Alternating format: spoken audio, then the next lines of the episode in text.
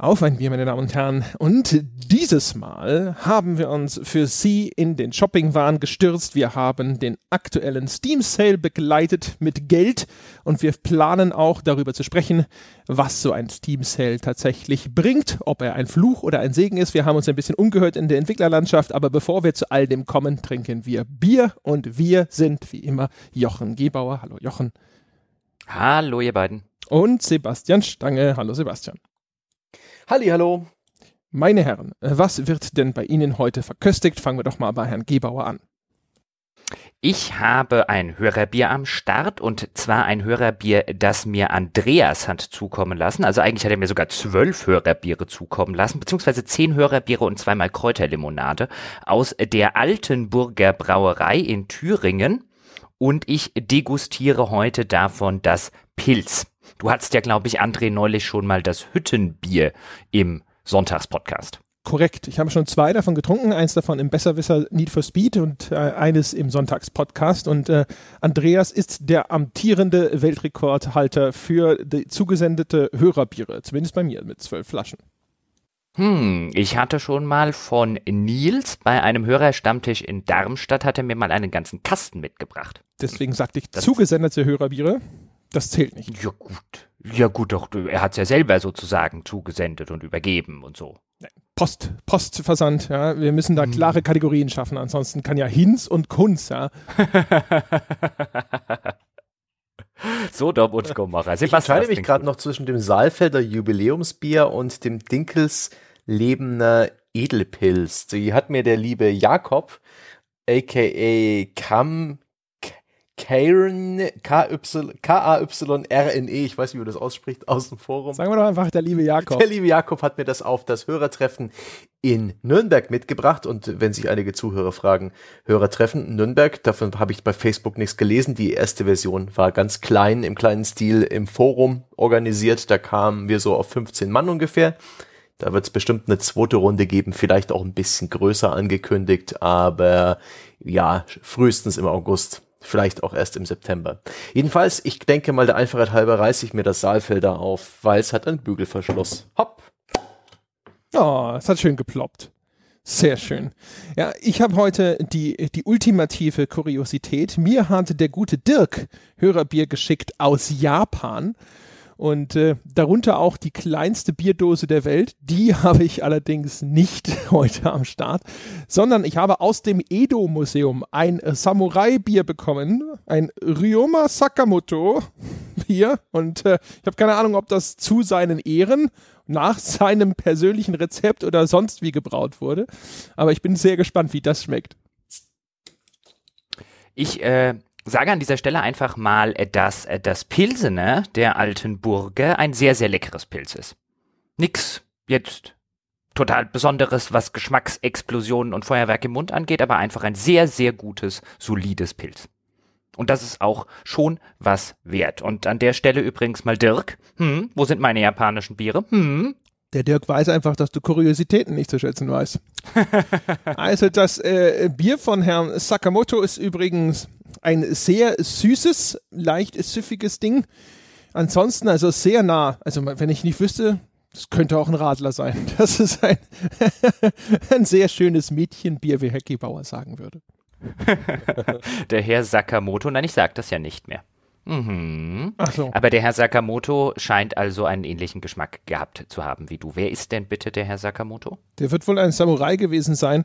Ähm, da ist, ist alles für mich nicht zu entziffern, was da hinten auf dem Etikett steht, muss ich gestehen. Aber man hat mir gesagt, es sei ein Samurai-Bier aus dem Edo-Museum. Der Herr Sakamoto ist da sehr, äh, sage ich mal, zentral abgebildet. Er hat auch so die Frisur, die man von einem Samurai erwarten würde. Ich behaupte einfach mal, das ist er. Sebastian, erzählt uns noch was zum Bier, bevor wir in die Folge einsteigen. Ja, ich habe nebenher schon Sakamoto Ryoma gegoogelt, aber ähm, da versteigern wir uns jetzt nicht weiter rein. Mein Saalfelder Jubiläumsbier, 125 Jahre, bürgerliches Brauhaus.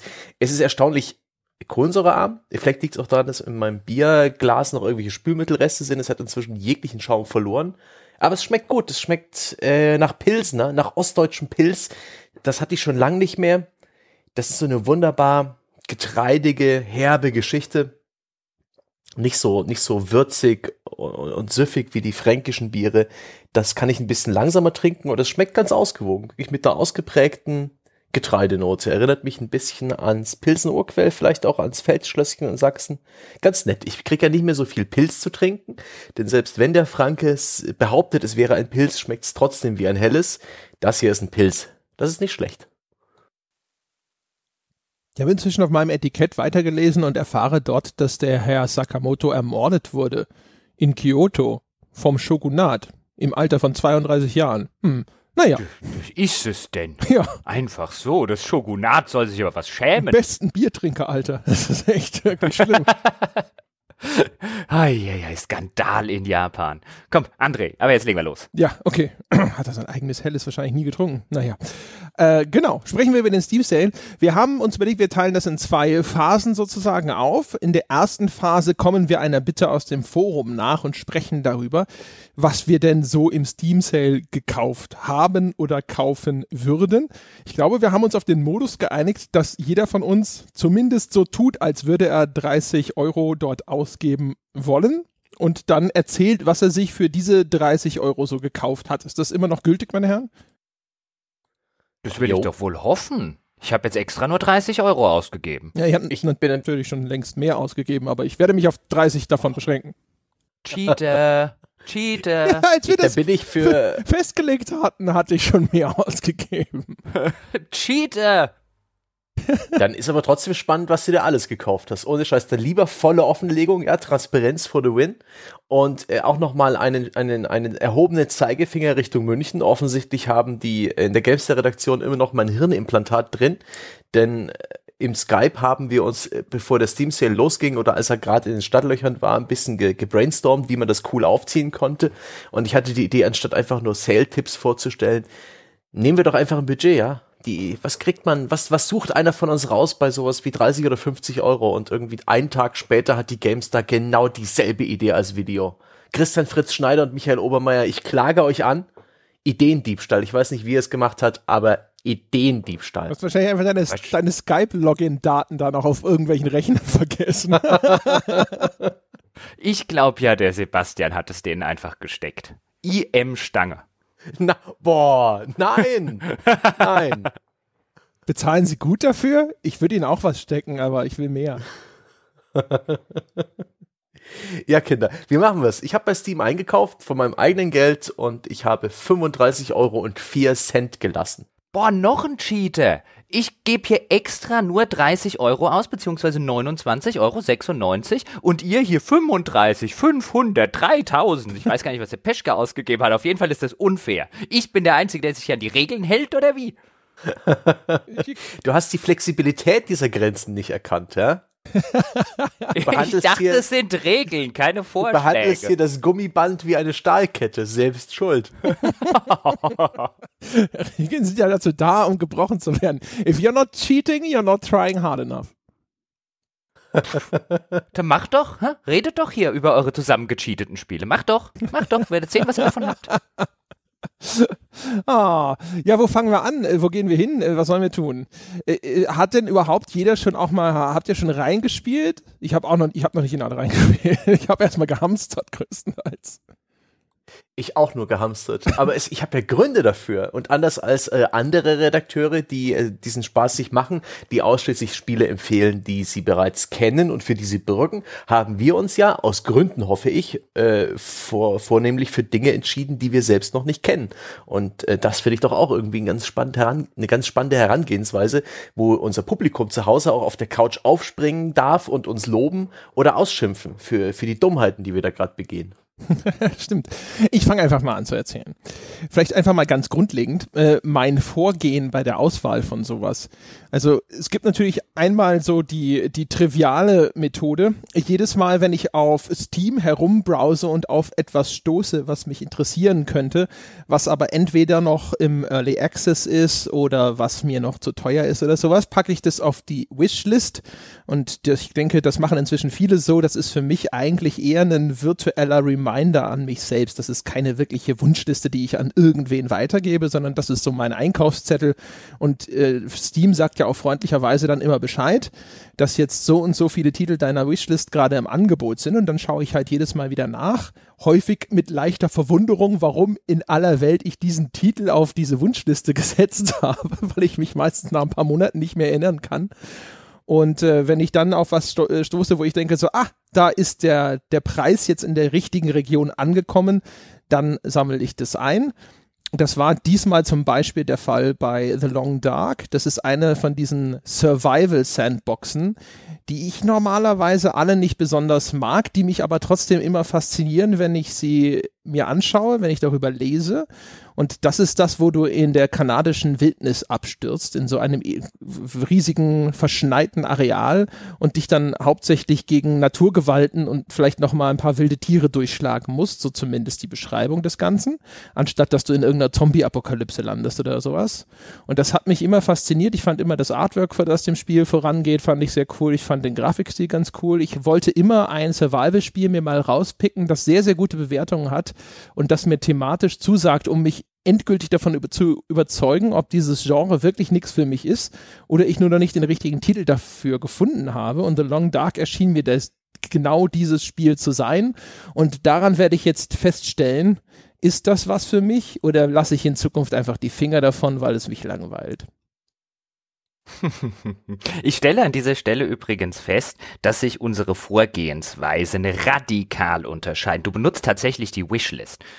Und ich meine, dich wird es jetzt wahrscheinlich überraschen, André oder Sebastian, dass ich nicht ganz so strukturiert vorgehe. Mein Vorgehen im Steam Sale ist nämlich jedes Mal, mich verzweifelt daran erinnern zu versuchen, was ich denn im letzten halben Jahr mir gedacht habe, bei welchen Spielen. Oh, wenn die mal im Steam Sale sind, dann solltest du zuschlagen und natürlich nicht das Wishlist, die Wishlist Funktion benutzt habe oder mir auch nur Notizen gemacht habe oder mir auch nur merken könnte, um welche Spiele es sich dabei handelt. Also sitze ich vor jedem Steam Sale und versuche mich verzweifelt daran zu erinnern, was ich darin eigentlich kaufen wollte. ja, so ging es mir früher auch immer. Deswegen benutze ich die Wishlist. also was ich mir jetzt gekauft habe, ich mache jetzt einfach mal meine Liste durch, weil es sind nur vier Spiele. Ich habe mich nämlich an die Regeln gehalten. Mhm.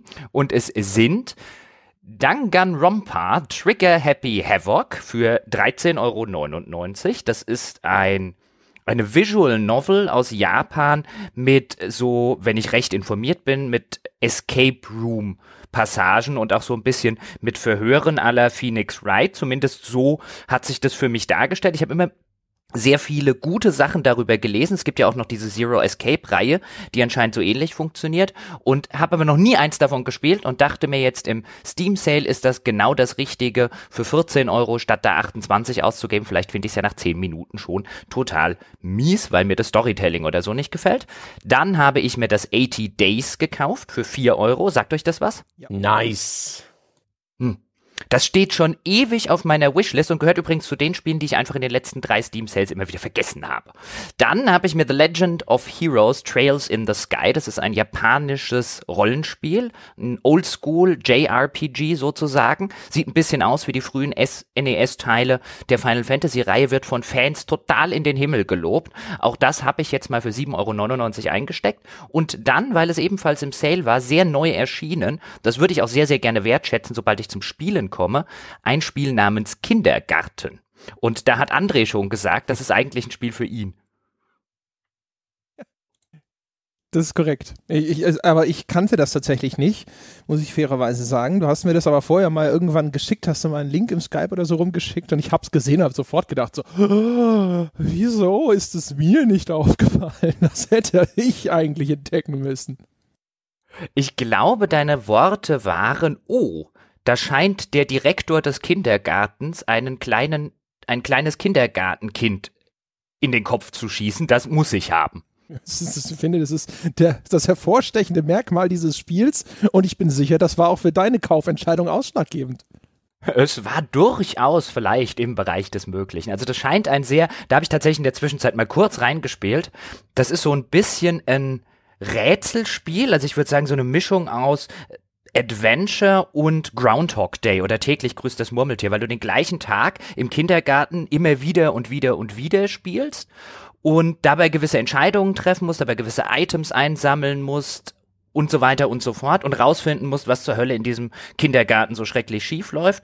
Und in den ersten fünf Minuten bin ich auch schon zweimal gestorben, nämlich einmal, weil ich dem Bully auf dem Schulhof sozusagen oder auf dem Kindergartenhof mein Taschengeld nicht geben wollte, dann hat er mich totgehauen und einmal, weil ich dem Hausmeister nicht schnell genug aus den Augen gegangen bin, dann hat er mich mit einem Mob totgehauen. Mein Onkel ähm, ist genauso gestorben. Was? Dein Onkel ist auf dem Kind, wurde im Kindergarten vom Hausmeister mit einem Mob umgebracht? Es war eigentlich ein nackte Kanone-Zitat. Oh Gott, äh, das klingt, als ob es ganz schön plump sein könnte. Nimmt man es im Spiel ab? Verzeihst du es ihm? Äh, passt das? Wirkt das alles in sich okay? Also bislang schon. Bislang mag ich es sehr gerne, aber wie gesagt, ich habe wirklich nur fünf bis zehn Minuten reingespielt. Ich musste dann allerdings schon herzhaft lachen, als mich der Hausmeister mit dem Mob umgebracht hat und werde jetzt beim nächsten Mal wissen, dann fängt man halt einfach wieder von vorne an oder den Tag nochmal von vorne, werde jetzt wissen, ich sollte mich vom Hausmeister fernhalten. ist ja ein dieses South Park-Prinzip. Brutale Gewalt gegen kleine Kinder. Es ist halt einfach lustig. oh boy. Ähm, ich habe es von der Herangehensweise bei dem Steam Sale übrigens versucht mit Struktur. Ich habe gedacht, ich bin schlau. Ich äh, zeige mir alle Angebote in dieser Riesenliste an, 794 Seiten. Und dann habe ich überlegt, dann gucke ich einfach mal, wenn ich die dann nach Preis sortiere, so im 5-Euro-Bereich pick mir dann die raus, die so 75 Prozent oder mehr gesenkt sind, weil ich ja so eine, so eine Sparsau bin. Aber das Vorhaben ist kompletter Bullshit. Es gibt einfach viel zu viele Spiele auf Steam. Es, äh, war keine Chance. Das ist mir und dann habe ich mich, ich, weil ich, das ist so meine zweite Vorgehensweise, da kommen wir dann noch zu, welche Titel dabei rausgekommen sind, aber die, die Sortierfunktionen auf Steam sind in der Hinsicht halt immer noch scheiße, weil es sortiert dann hinterher auch gerne rein, wenn du dann noch sagst so, hey, dann sortiere ich es eben nach Nutzerreviews, dann packt es dir halt so Scheißkram mit fünf Nutzerreviews mit rein und sagt so, hey, guck mal, 100% positiv. Ja, da, da, auch das die Tatsache, dass man da nicht so viel sortieren kann, wie man will. Also ich, ich wünsche mir eine sehr viel feinere Suche mit sehr viel mehr Filtern, die ich aktivieren und deaktivieren kann, wo ich auch Spannen einstellen kann. Ich würde mir zum Beispiel gern Spiele anzeigen von, sagen wir, drei Euro bis sieben Euro, wenn Sale ist. Und dann hätte ich gern nur welche, die äh, ab 50 Prozent rabattiert sind mit einer Userwertung von 80 plus oder sowas. Das wäre toll. Aber das bietet Steam noch nicht. Ja, wie dem was auch sei. Ich, was hast du denn jetzt gekauft? Genau. Ähm, ich habe das Spiel, das heißt One Shot gekauft. Das war um 60% rabattiert für 5,99. Ah, sorry auch. Davon davon weiß ich fast nichts. Das ist das der eine Fall, wo ich mich auf den Steam-Algorithmus verlassen habe. Das Spiel wurde mir angepriesen, weil es äh, dem Geschmack entspricht, den ich wohl offensichtlich habe. Die Beschreibungen, auch gerade die Steam-Reviews sagen, das ist ein super Spiel. Das ist ziemlich clever. Es macht ein bisschen was mit dem Genre. Es ist wohl so ein bisschen Adventure-Rollenspielmäßig mit dem ganz süßen Pixel-Look. Ich habe mir da irgendwie mal die ersten zehn Minuten auf YouTube angeschaut. Hat mir gefallen. Aber ich weiß nicht, in welche Richtung das geht. Ich weiß nicht, welchen, welchen Clou es hat. Ich habe dann noch die Website howlongtobeat.com bemüht, um zu gucken, wie lang das Ding ist, denn wenn es eher experimentell ist, dann will ich dem nicht unbedingt 10, 20 Stunden schenken, aber es ist wohl in vier Stunden durchgespielt und das wird so mein Experiment sein aus der ganzen Geschichte. Dann habe ich noch The Treasures of Montezuma 4 gekauft für 69 Cent. 90% rabattiert. Es ist eins dieser Match 3 Spiele, ein Bejeweled-Klon, von denen es bei Steam sehr viele gibt und offensichtlich nur schlechte. Ich wollte mir einfach einen guten Bejeweled-Klon kaufen und habe nichts Gescheites gefunden. Dieser äh, The Treasures of Montezuma ist lange nicht geil, ist auch uralt das Spiel. Äh, es gibt einen fünften Teil, der ist aber laut User Reviews nicht so gut. Das Spiel kommt grafisch oh, ganz widerlich daher und äh, ist ziemlich grob aufgelöst, aber es, es, es es kratzt mich an der Stelle, wo dieses Match 3 Bedürfnis juckt und deswegen geht das schon klar und es hat ja fast nichts gekostet. Dann habe ich mir noch Oxenfree gekauft, ein Adventure, das auch über Kickstarter ging, mit einem netten Look und äh, sehr viel Story und sehr wenig Adventure, soweit ich es beurteilen kann, aber das hat mich einfach vom Stil und Atmosphäre seit der Kickstarter-Kampagne angesprochen und jetzt ist es für 4,99 zu haben, 75% reduziert. Bam!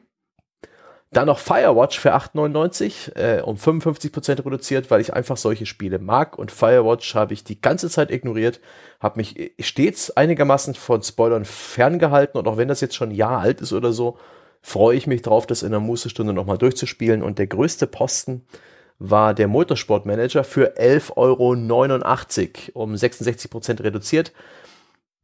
Ich stelle mir das sehr, sehr nett vor. Das könnte cool sein. Ich habe mir da ähm, ein Let's Play angeschaut davon, von einer Staffel bei äh, dem YouTuber Quill18, den ich sehr mag, immer wenn er Strategiespiele spielt oder so Tüfteliges. Und er hat mich da regelrecht mit einer Begeisterung angesteckt für dieses Spiel. Ähm, und ich freue mich sehr darauf und ich hoffe, ich halte durch und äh, gebe nicht bei der ersten Frustschwelle auf bei dem Ding. Ähm, das Spiel, weiß ich nicht, das widmet sich Motorsport auf so eine Management-Art und Weise, die nicht komplett in Excel-Tabellen ersäuft. Das könnte cool sein. Und weil ich mit Jochen drüber sprechen möchte, demnächst, habe ich mir Fallout New Vegas gekauft für 2,50 Euro im Steam Sale. Mhm. Einfach In nur um ein bisschen. Gewaltgeschnittenen deutschen Version. Wir alle machen die Fehler. Ultimate Edition zu kaufen. Da, wir alle machen Fehler und ich will ja bloß mal reinspielen und da kann es ja auch mal die gewaltbefreite deutsche Version sein für ein Viertel des Preises der ähm, Ultimate Edition mit Gewalt und DLCs. Habt ihr im Skype schon gesagt, das gehört sich nicht, das ist unanständig, ungehörig und moralisch einfach falsch. Zumal die DLCs ja noch mit als das Beste an Fallout New Vegas gelten. Was? Oh Ja, nein. dazu, dazu werden wir dann an geeigneter Stelle kommen. An der Stelle übrigens noch eine Anmerkung, weil du Bejeweled vorhin erwähnt hast. Puzzle Quest ist ja aber ein Begriff, oder? Freilich, aber ist es nicht bloß auf dem DS zu Hause? Nö, das gibt's mittlerweile, das gibt's auch schon länger auf dem PC. Also, wenn du mal wieder einen guten Bejeweled-Klon äh, suchst, Puzzle Quest 1 und 2 sind in der Hinsicht echt super. An der Okay. Stelle auch mal einfach so als Empfehlung in die Runde da draußen, wer das nicht kennt. Puzzle Quest ist quasi Bejeweled mit Rollenspiel dazu. Klingt am Anfang ein bisschen komisch, funktioniert aber tatsächlich ziemlich cool. Äh, ich, der Onkelstange kann jetzt nicht reden, der Onkelstange muss dringend bei Steam suchen und einkaufen. André und Jochen, ihr müsst mal ganz kurz das Gespräch am Laufen halten. Okay, okay, okay. André, komm. Warte, ich mach's jetzt wie Jörg Langer damals, als wir bei Jörg Langer im Podcast waren und Jörg Langer die den großen Fehler beging, ein katastrophaler Fehler, André zu fragen, was André denn in letzter Zeit gespielt habe. Und ähm, so zwei oder drei Jahrhunderte später, also ein paar Spezies sind in der Zwischenzeit ausgestorben, war André dann noch mit der Aufzählung fertig. Deshalb mache ich jetzt den gleichen Fehler, allerdings bewussterweise. André, was hast du noch alles gekauft? Also ich habe mir gekauft ein bizarres Puzzlespiel namens Happy Room. Das äh, so ein bisschen das, äh, das Puzzlespiel für Sadisten zu sein schien. Also da wirft man eine Art Test-Dummy immer in einen Raum und muss ihm möglichst viel Schaden zufügen. Das ist so ein bisschen wie die erweiterte Puzzle-Variante von dem Stair-Dismount, von dem ich schon gesprochen habe. Da musst du dann halt so Sprungfedern strategisch so platzieren, dass ihn die Sprungfeder direkt rüber schmeißt in die, keine Ahnung, Metallspitzen, die du an der Decke platziert hast und runter in die Kettensäge und so weiter und so fort. Das habe ich mir so aus äh, reiner perverser Neugier gekauft. Und äh, das, dann gibt's eine Reihe von Spielen, die entstammen dem zweiten Ansatz der Suche nach Steam-Einkäufen. Und da ist auch das One-Shot mit drin. Ich suche immer nach Spielen, von denen ich selber noch nie oder wenig gehört habe. Und äh, filter dann eben auch danach, was sind denn die besten nach den Nutzerbewertungen und guck dann nach Spielen, die gar nicht mal so viele Nutzerbewertungen haben und die dann halt auch in dem Preisbereich liegen, den ich mir so vorstelle. Da ist mir das One-Shot auch untergekommen, das sehr, sehr gute Bewertungen hat und das äh, auch in der Beschreibung der Nutzer so, ah, erzählt eine total anrührende Geschichte, total kreativ. Das, das sprach mich gleich an. Mein Bruder hat das schon gespielt auf unserem Steam-Account, nachdem es neu war und fand es auch sehr cool. Ich selber habe nur kurz reingespielt, habe festgestellt, ich spiele irgendein komisches Katzenwesen mit großen, gelben, glubschigen Augen und äh, mehr kann ich noch nicht darüber sagen. Es scheint aber gut zu sein. Ich habe mir auch gekauft aus dem gleichen Grund The Magic Circle. Das ist so eine Art Stanley Parable. Nur spielst du diesmal den Avatar in einem Spiel, das halb fertig ist und vom Entwickler aufgegeben wurde. Und du läufst dann halt durch so eine Umgebung, die eher aus so Konzeptgrafiken besteht und zwischendrin ist dann auf einmal eine Brücke noch gar nicht fertig modelliert und so weiter und so fort. Und das wird auch immer so von irgendwelchen Off-Stimmen kommentiert. Eine davon ist der Auteur des Spiels, der halt die ganze Zeit darüber jammert, was er an der Stelle eigentlich einen Bosskampf einbauen wollte, aber das Geld ging ihm aus. Und dann gibt es so eine Art, keine Ahnung, also, weiß nicht, so eine Art, äh, irgendeine weitere Entwicklerin oder sowas, die das auch mit kommentiert. Das macht einen ganz netten Eindruck, ist aber nicht so brillant geschrieben bislang wie äh, Stanley Parable. Dann habe ich mir gekauft ähm, Distrained. Das ist auch so eines dieser, ach, wie soll ich das nennen? Es ist halt so ein etwas, ich glaube, ein eher düsteres Indie-Game. Ich kann noch gar nicht genau sagen, worum es da geht. es war sehr günstig. Es soll eine sehr düstere Geschichte äh, erzählen, das hat mir gefallen. Ich habe gekauft The Sea Will Claim Everything. Von dem habe ich irgendwo im Blog eines Entwicklers mal gelesen, dass es äh, sehr fantasievoll sein soll. Das ist ein Adventure mit sehr viel Text und sehr kruder Grafik. Ähm, und ich habe mir außerdem gekauft, was ich, das ist jetzt, gehört jetzt nicht mehr zu den, die, diesen versteckten Perlen, auf, nach denen ich gesucht habe, einmal Invisible Ink, das glaube ich von, ich glaube von Destructoid als das beste rundenbasierte Stealth-Game oder sowas, das je gemacht wurde, beschrieben wurde. Und ähm, dann habe ich mir noch gekauft das Dead Cells. Das ist so der aktuelle Hype-Liebling was, das ist wieder so ein Roguelite mit Castlevania-Einschlag, also so ein bisschen was wie dieses Salt and Sanctuary, was ich so toll fand, so ein bisschen Dark Souls 2D Castlevania gemischt. Das ist tatsächlich ein Early Access-Titel.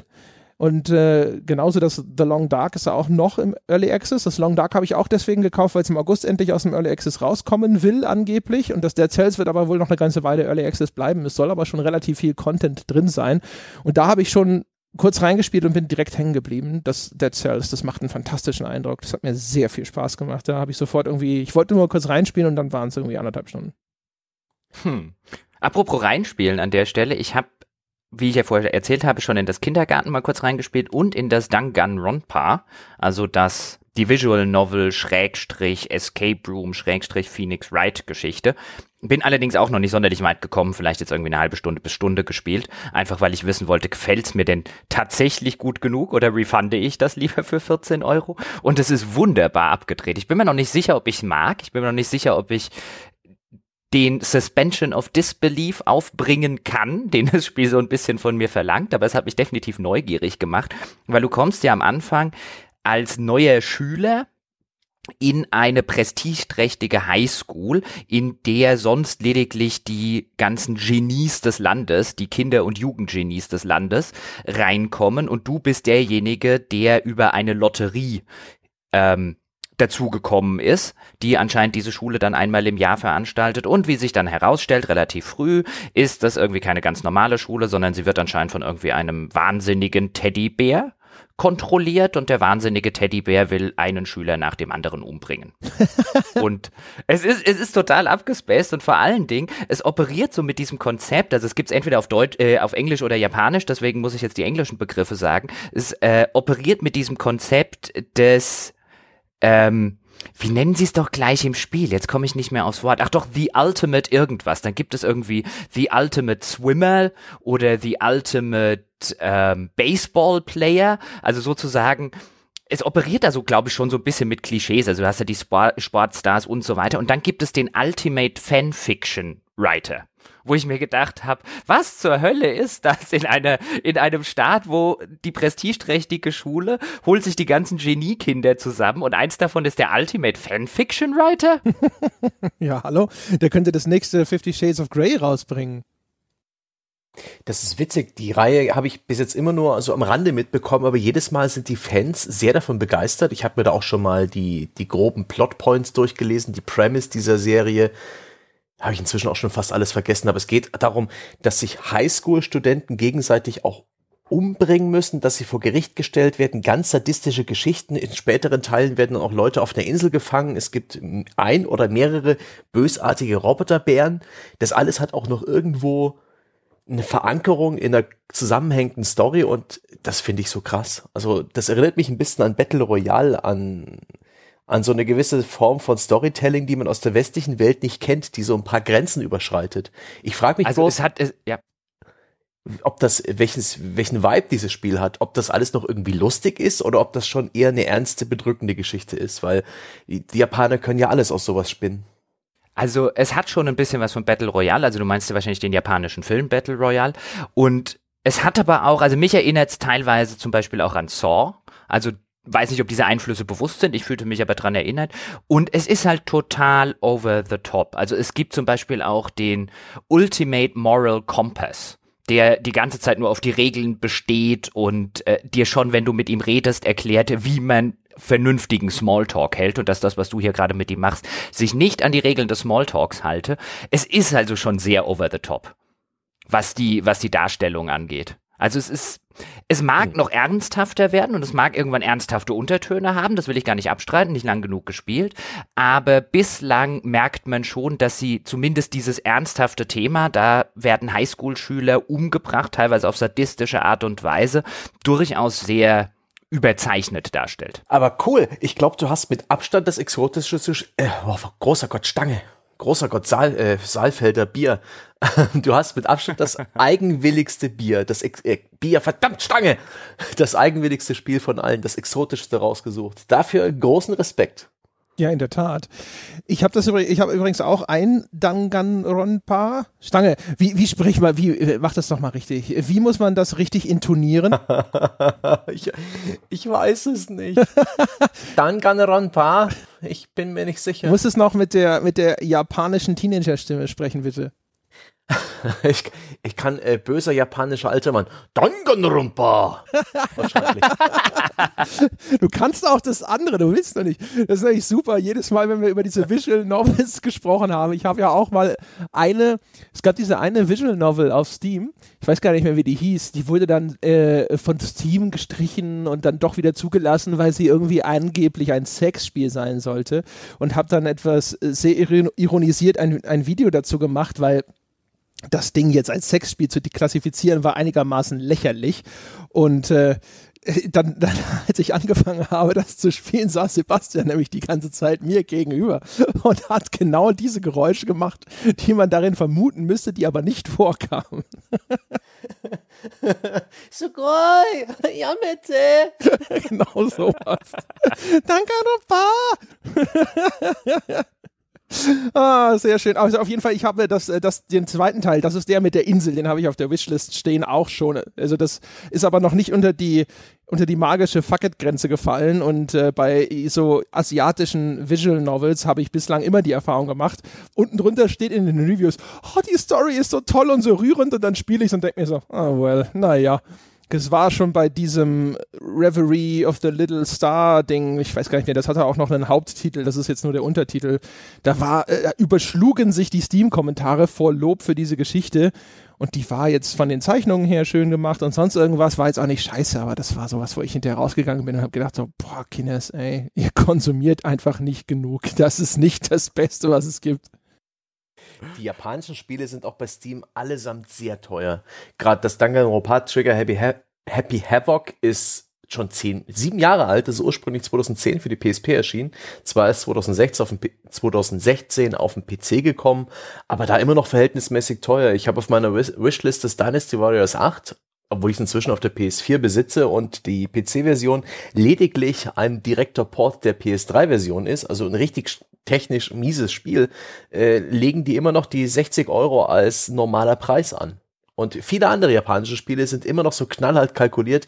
Das finde ich bemerkenswert, dass sie da immer noch diesen, diesen Sonderling-Status haben, auch auf Steam, anstatt sich einfach mal schön rausverschachern zu lassen. Aber dazu werden wir später kommen. da können wir gleich dazu kommen eigentlich. Ich wollte nur noch eine Sache zu den Danganronpa sagen, weil André es gerade angesprochen hat, was das Storytelling angeht. Wie gesagt, noch nicht lange genug gespielt, um da in irgendeiner Form ein abschließendes Urteil oder auch nur ein vorläufiges Urteil zu fällen. Aber das geht halt am Anfang wirklich hin, nachdem du in diese Schule kommst und dann bist du irgendwie eingesperrt mit den Mitschülern und dann lernst du die Mitschüler kennen und es geht wirklich hin und sagt dir, hier sind deine 14 Mitschüler, rede bitte nacheinander mit jedem. Das ist die Vorstellung der, der einzelnen Figuren. Das ist halt wirklich so, und nach dem siebten oder nach dem achten denkst du echt, Exposition, Exposition, Vorschlaghammer, Vorschlaghammer. Ja, ja, genau. Also das ist auch meine Erfahrung. Ich glaube, die haben häufig natürlich auch ein großes Übersetzungsproblem aber die wirken immer zumindest in ihren englischen, es sind ja häufig englische Fassungen, ich weiß gar nicht, gibt es für das Danganronpa, ist das auf Deutsch verfügbar? Nein. Nein, ja, Nein. genau. Englisch oder Japanisch. Ja, ist ganz häufig so, dass du die dann auch tatsächlich nur äh, auf Englisch spielen kannst und das wirkt alles immer sehr, ja, wie du schon sagtest, Vorschlaghammer, ham-fisted und so weiter. Also ich bin gespannt, auf jeden Fall, wie es weitergeht. Das habe ich mir vielleicht am Wochenende, wenn ich dazu komme, vorgenommen. Aber lasst uns doch mal das zum Anlass nehmen und ein bisschen in die Meta-Diskussion um den Steam Sale einzusteigen. Denn jetzt haben wir ja die letzte halbe Stunde etwa das goldene Kalb angebeten. Und so ist das ja derzeit, wenn man sich in, die Spie in der Spieleöffentlichkeit umguckt, sobald ein Steam Sale anfängt, hat man überall die Newsmeldungen, überall die Diskussionen, was habt ihr gekauft, was wollt ihr kaufen, was steht auf eurer Wishlist und man hat schon so ein bisschen das Gefühl, dass dort dann eine Woche oder zehn Tage lang, ja, so das goldene Kalb angebetet wird, das goldene kapitalistische Kalb und wir haben uns ja vorgenommen, nicht nur mitzubeten, sondern es am Ende auch zu schlachten. Oh, äh, bevor äh. wir schlachten, noch zwei Sachen. Ich habe eins noch vergessen. Ich habe mir nämlich auch Fool Boar gekauft. Das ist ein Puzzlespiel mit niedlichen kleinen Wildschweinchen. Äh, das, äh, das sah einfach herzallerliebst aus. Und Puzzlespiele mag ich ja. Und ich habe vor allem aber noch einen Tipp. Und zwar habe ich mir für diesen Steam Sale erstmals einen Firefox Plugin namens Enhanced Steam installiert, bevor ich da unterwegs gegangen bin. Das findet, Sehr gut. findet man unter enhancedsteam.com und das blendet dir direkt ein Daten von Steam Spy. Wie viele Leute haben das schon gekauft? Wie viele Leute spielen das gerade? Es blendet dir zusätzlich ein, zum Beispiel sowas wie Metacritic User Score. Es blendet dir ein, was sind so die aktuellen Spielerzahlen, zusätzliche Daten dazu, äh, Bewertungen, wie funktioniert es auf verschiedenen Grafikkarten und so sehr nützliches Tool. Es, bietet, es blendet auch ein zum Beispiel, gibt es das irgendwo gerade günstiger? Ist jetzt während des Steam Sales meistens nicht der Fall, aber das ist ein sehr praktisches Plugin, das Steam um einige sehr interessante Informationen ergänzt dann auf den Produktseiten. Das noch als Hinweis. Jetzt können wir das äh, Schlachten beginnen.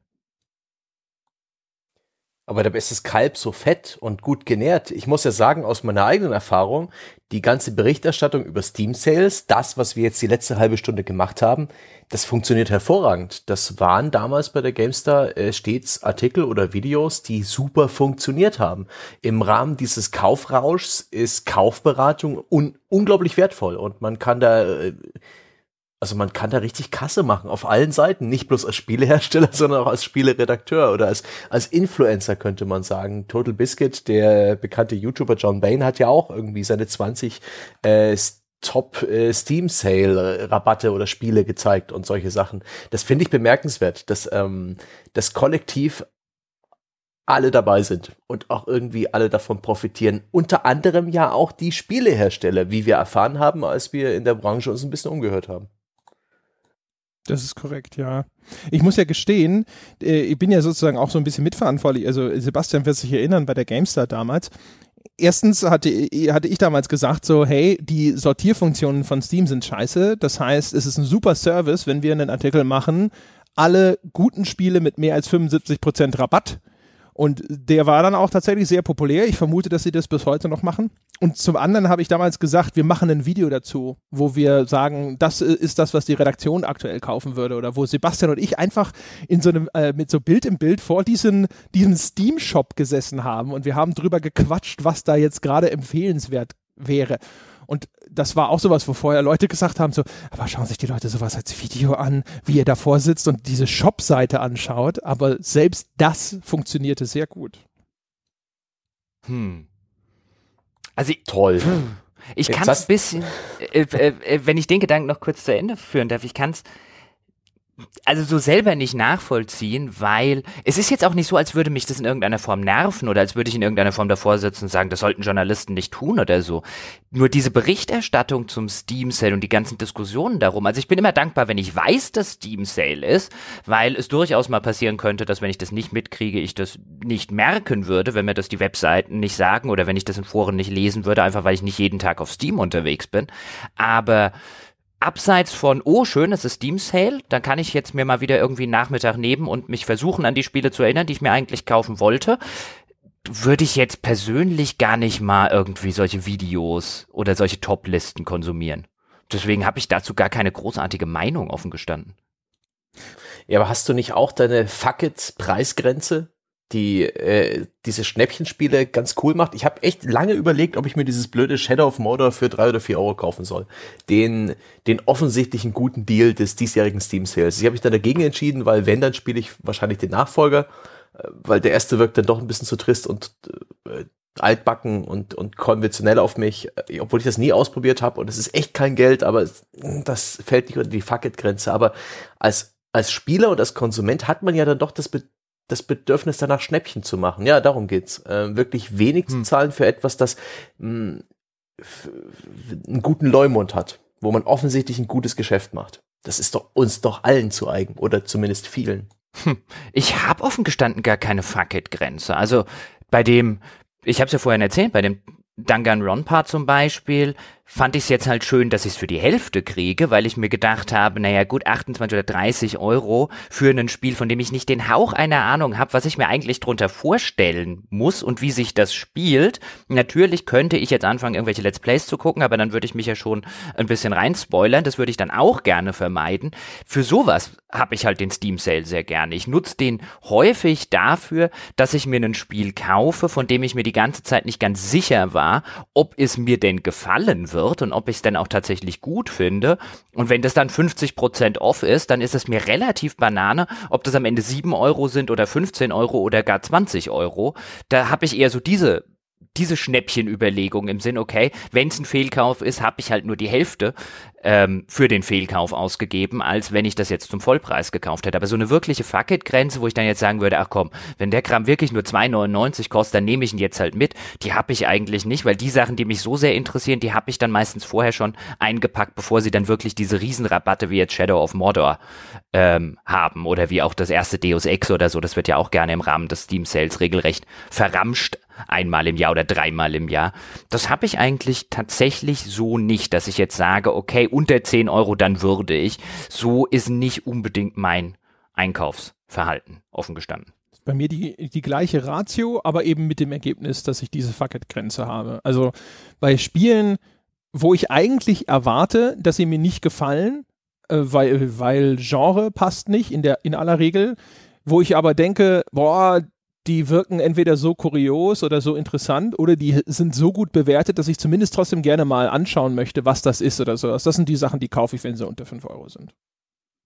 Was ich tatsächlich übrigens mache, ist, wenn mir irgendwas auffällt, was ich vielleicht an Oldies jetzt zum Beispiel, was ich vielleicht noch irgendwo auf alten DVDs oder CDs oder so besitze, so alte Klassiker, wenn die dann im Steam Sale, ich habe mir vor einem Jahr zum Beispiel das äh, erste Knights of the Old Republic für 2,99 mal mitgenommen und seitdem nicht gespielt und ich habe es mir auch gar nicht gekauft im Sinne von, ich will das jetzt spielen, sondern schlicht und ergreifend, okay, für 2,99 kommst du in die Bibliothek, falls ich dich irgendwann mal wieder spielen wollen würde.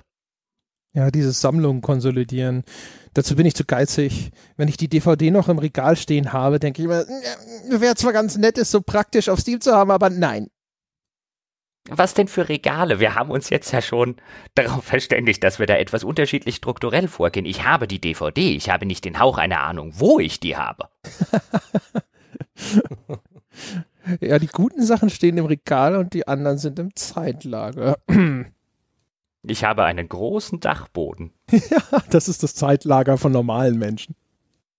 Und da würde ich auch niemals was drin finden. Also bevor es jetzt wirklich so die Steams und GOGs gab und wenn mich dann der Hafer stach und ich auf die Idee kam, ich habe mal wieder Lust, die alten Ultimas oder so zu spielen, dann hat das regelmäßig drei bis vier Stunden gedauert, bis ich sie gefunden habe. In der Zwischenzeit bin ich natürlich auch auf andere Goldadern gestoßen. So ein, oh, das besaß ich mal? Echt? Das habe ich mir gekauft? Super. Oder, ah, guck mal, da ist dieses Spiel, das mir damals derjenige geliehen hat, dem ich es offen offensichtlich nie zurückgegeben habe. Und mittlerweile sind wir auch gar nicht mehr in Kontakt und äh, irgendwie ist das ja schon so ein bisschen unangenehm.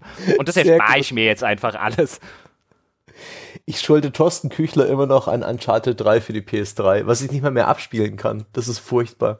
Ich habe es ihm irgendwann mal erzählt und er hat mir so eine Abs Absolution erteilt. Das war gut. Das war gut für die Seele.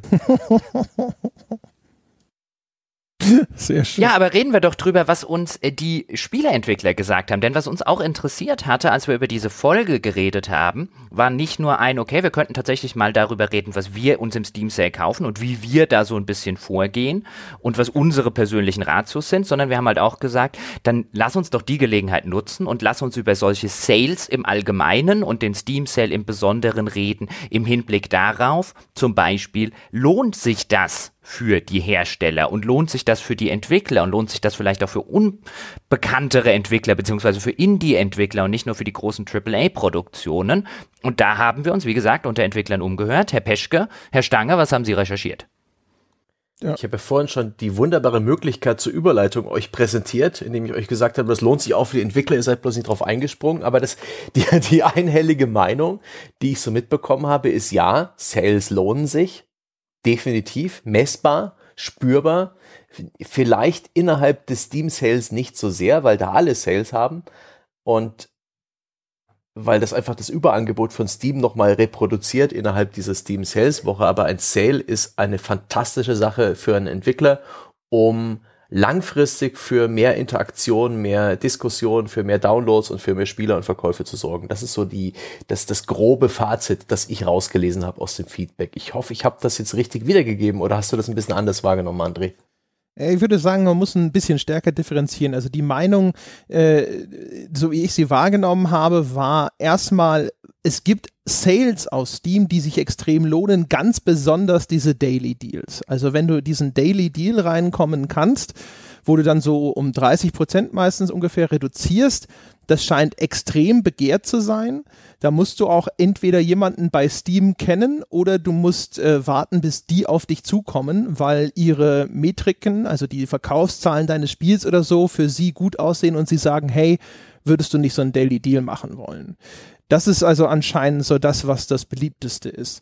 Die großen Steam Sales, wie jetzt der Summer Sale, über den wir sprechen, da scheint es so zu sein, das kann gut sein, das kann aber auch schlecht sein. Also es gab einen Entwickler, der gesagt hat, es hängt auch sehr stark davon ab, was für einen Preis du hast, vor, bevor der Sale losgeht. Also der war zum Beispiel der Meinung, wenn du ohnehin schon ein Spiel bist, das relativ günstig ist, unterhalb von 20 Euro war so seine Hausnummer, die er genannt hat, dann musst du in einem Sale brutal reduzieren, damit du wirklich den vollen Effekt mitnehmen kannst, weil die Leute unter dieser 20-Euro-Schwelle anscheinend dein Spiel ohnehin schon als, sage ich mal, etwas minderwertiges wahrnehmen, um es jetzt, das ist jetzt ein böses, hartes Wort, also als ein, ein Spiel, das nicht so hochwertig ist, nennen wir es mal so, und dass sie dann einen wirklich radikalen Rabatt erwarten, um dann zuzuschlagen. Auch dann kannst du davon durchaus profitieren, aber du musst halt anscheinend viel härter rabattieren. Und während wenn du über dieser Schwelle liegst, dann kannst du auch schon mit relativ kleinen Rabatten, also sagen wir mal so in die 30, 15, 20 Prozent Richtung, durchaus davon äh, profitieren. Es gab aber auch Leute oder beziehungsweise es wurde in dem Zusammenhang auch immer wieder betont, dass diese Sale-Kultur auf Steam insgesamt schwierig ist, weil du quasi gezwungen bist, damit zu machen. Also wenn du nicht regelmäßig und klug rabattierst, dann äh, bist du sehr schnell unter ferner Liefen. Das sind so die Aspekte, die ich da mitgenommen habe. Eine ganz interessante Sache, die mir auch ein Hersteller, Schrägstrich Entwickler gesteckt hat, sind zwei Aspekte. Nämlich erstens, er sagte, sie hätten beobachtet in den Tagen und Wochen vor dem Steam Sale einen Rückgang an Käufen. Das kann natürlich hat er auch angedeutet, daran liegen, dass einfach in den wärmeren Tagen weniger gespielt wird. Aber zumindest die Vermutung war schon impliziert, vielleicht warten auch ab irgendeinem bestimmten Punkt die Spieler einfach darauf, dass jetzt endlich mal der Sale startet. Der findet ja oder die finden ja immer bei Steam in der Regel in einem ähnlichen oder vergleichbaren Zeitraum statt. Und er hat ebenfalls gesagt, dass am besten laufen würden die Sachen, die bei Spielern auf einer Wishlist stehen. Da wurde dann von Conversion Rates, also von Spielern, die das dann tatsächlich kaufen, nachdem sie diese Mitteilung bekommen haben, von bis zu zehn Prozent gesprochen. Und das ist schon eine sehr gute Conversion Rate. Ja, deckt sich natürlich auch so ein bisschen mit dem, was ich vorhin beschrieben habe, dass die Wishlist so ein Merkzettel ist. Und dann geht ja auch immer noch eine E-Mail raus von Steam, die dir mitteilt, dass ein Titel auf deiner Wishlist jetzt äh, reduziert wurde. Das heißt, erstens, du wirst aktiv darauf hingewiesen, hey, guck dir dieses, dieses Spiel nochmal an, das fandest du irgendwann mal interessant. Das ist ein Titel, den du vielleicht schon wieder vergessen hattest, aber du wirst jetzt auf einmal daran erinnert. Alleine das dürfte schon einen positiven Effekt haben. Und dann ist es natürlich auch noch sozusagen das perfekte Direct Marketing, weil du es werden genau die Kunden angesprochen, die schon Interesse an genau diesem Titel signalisiert haben, dass das einen guten Effekt haben muss. Weiß ich nicht. Würde mich wundern, wenn es anders wäre. Was ich ganz interessant war, war die Tatsache, ein bisschen reinzublicken, wie Valve funktioniert. Die meisten Entwickler sind ja vertraglich verpflichtet dazu, nichts zu sagen, wie das genau bei Valve funktioniert. Deswegen haben die uns oft gebeten, da jetzt nichts Konkreteres auszuplaudern. Aber zum Beispiel die Modalitäten eines Sales, das fand ich super spannend. Man kann ein Sale nicht völlig spontan einstellen. Das muss man eine Woche vorher tun, bevor das Produkt rabattiert wird. Und dann ist es praktisch eingeloggt und kann nicht mehr verändert werden. Nach einem Sale sind es, glaube ich, acht Wochen, wenn ich mich richtig erinnere, bevor das Spiel zum nächsten Mal in Sale gehen kann. Nachdem der Grundpreis eines Spiels verändert wurde, kann man 30 Tage lang äh, keinen Sale anbieten. Damit soll verhindert werden, dass Spieleentwickler kurz bevor das Steam Summer Sale losgeht, ähm, ihre Preise erhöhen, um dann höhere Rabatte anzuzeigen, die aber in Wirklichkeit netto kein, nicht so hoch sind, wie die Zahl in dem grünen Balken suggeriert.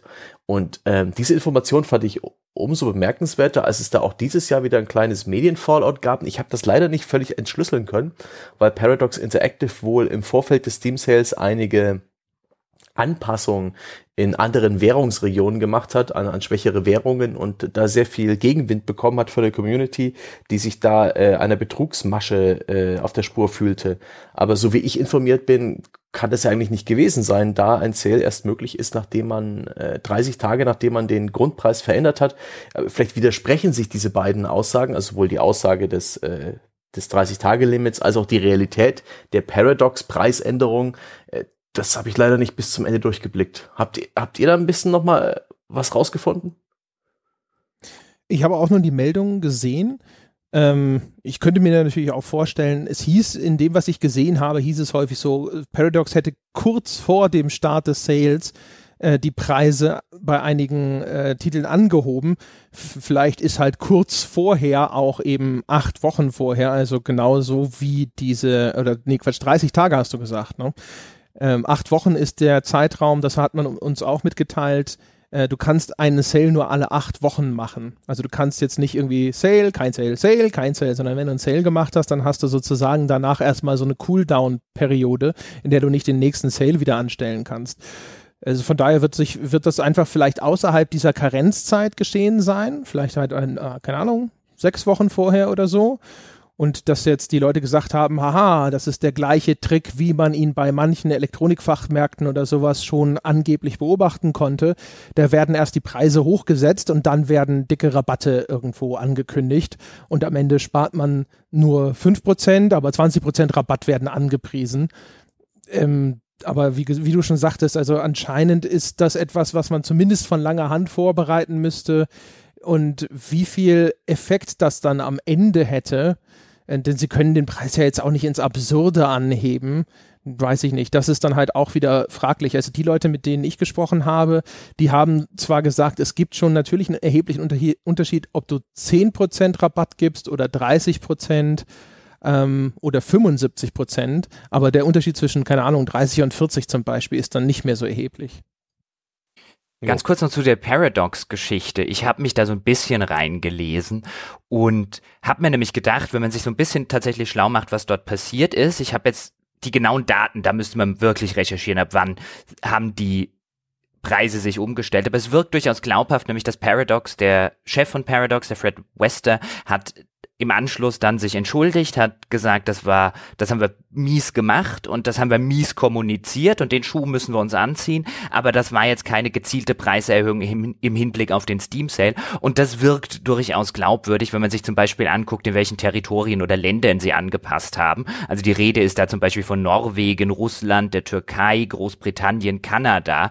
Das wirkt tatsächlich wie eine Anpassung, die sich eben gerade an lokale Währungen richtet, vielleicht jetzt auch im, Rück im Nachgang an den Brexit in Großbritannien. Das Pfund steht ja jetzt gerade auch im Vergleich zum Dollar nicht sonderlich gut, dass man sich da zu einer gewissen Anpassung einfach aufgrund der Lokalwährung genötigt gefühlt hat und dann den denkbar schlechtesten aus PR-Sicht Zeitpunkten gewählt hat. Das halte ich durchaus für glaubhaft, denn wäre das wirklich eine Aktion im Sinne von einem, okay, wir wollen jetzt kurz vor dem Steam Sale nochmal alles erhöhen, damit wir die Leute so sehr melden können, wie es geht, dann finde ich die Länderauswahl oder die Territorienauswahl dabei durchaus ein bisschen komisch. Und es muss ja nicht Aber mal so sein, dass das sozusagen in der Hinsicht äh, einfach nur ein unglücklicher Zufall war. Das kann ja sogar zusammenhängen, dass sie gesehen haben, der Steam Sale kommt und sich deswegen gedacht haben, äh, es wird aber Zeit, dass wir in den Territorien dann jetzt einfach mal äh, die Preise an die neue Re Realität der Wechselkurse anpassen, bevor hinterher wirklich viel Geld reinkommt über den Steam Sale. Also, dass der Steam Sale so eine Demarkationslinie ist, vor der man sich genau solche Gedanken macht, das kann ich mir zum Beispiel sehr gut vorstellen. Nur der Beweggrund, die Motivation, das zu tun, die, die kann weiterhin das sein, was Paradox beschrieben hat, nämlich eben diese Währungsanpassung und nicht der Versuch, jetzt äh, möglichst große Rabatte vorzugaukeln. Ich bin ja immerhin beruhigt, dass es diese 30-Tage-Regel bei Valve zu geben scheint, von der ich vorher auch nicht konkret wusste, die all diesen ja, Negativemotionen und diesen Gefühl des Verarschtwerdens ja so ein bisschen den Riegel vorschiebt. Das ist, hat ist also alles etwas von längerer Hand geplant. Auf der anderen Seite war offensichtlich der Branche auch schon lange im Voraus klar, wann der Steam Summer Sale war. Ich nehme auch an, darin liegt ein Teil der Ursache, weswegen sich vor dem Summer Sale so wenig Spiele verkauft haben, weil auch der Steam Summer Sale Termin zu den beliebtesten Videospiel-Leaks in den letzten Jahren zählt, wo dann ausgerechnet irgendwie Quellen bei PayPal über Twitter ähm, vermelden, wann denn der Steam Summer Sale beginnt und die informierten Gamer, die bleiben da dran, die äh, werden die zwei Wochen vorher nichts mehr kaufen. Das finde ich irgendwie lustig. Ist auch logisch, dass das liegt. Da werden tausende Entwickler vorher von Valve informiert, dass dieser, was die, wann dieser Termin ist und spätestens dann, würde ich sagen, ist ein Leak beinahe unvermeidlich. Ja. Ich habe jetzt übrigens in das äh, Ding, äh, Dings lebender Edelpilz reingeschmeckt, weil das sehr gute Saalfelder ist alle und das, oh Gott, das ist schlimm. Das ist vom Regen in die Traufe. Boah. Oh, das schmeckt pelzig. Das schmeckt nach nassen Schnürsenkeln. Und Bier. Sehr schön. Was ich übrigens extrem beeindruckend fand, was Entwicklerfeedback anging, war die Dimensionen, in dem sich diese Verkaufszahlensteigerungen abspielen bei einem Steam Summer Sale.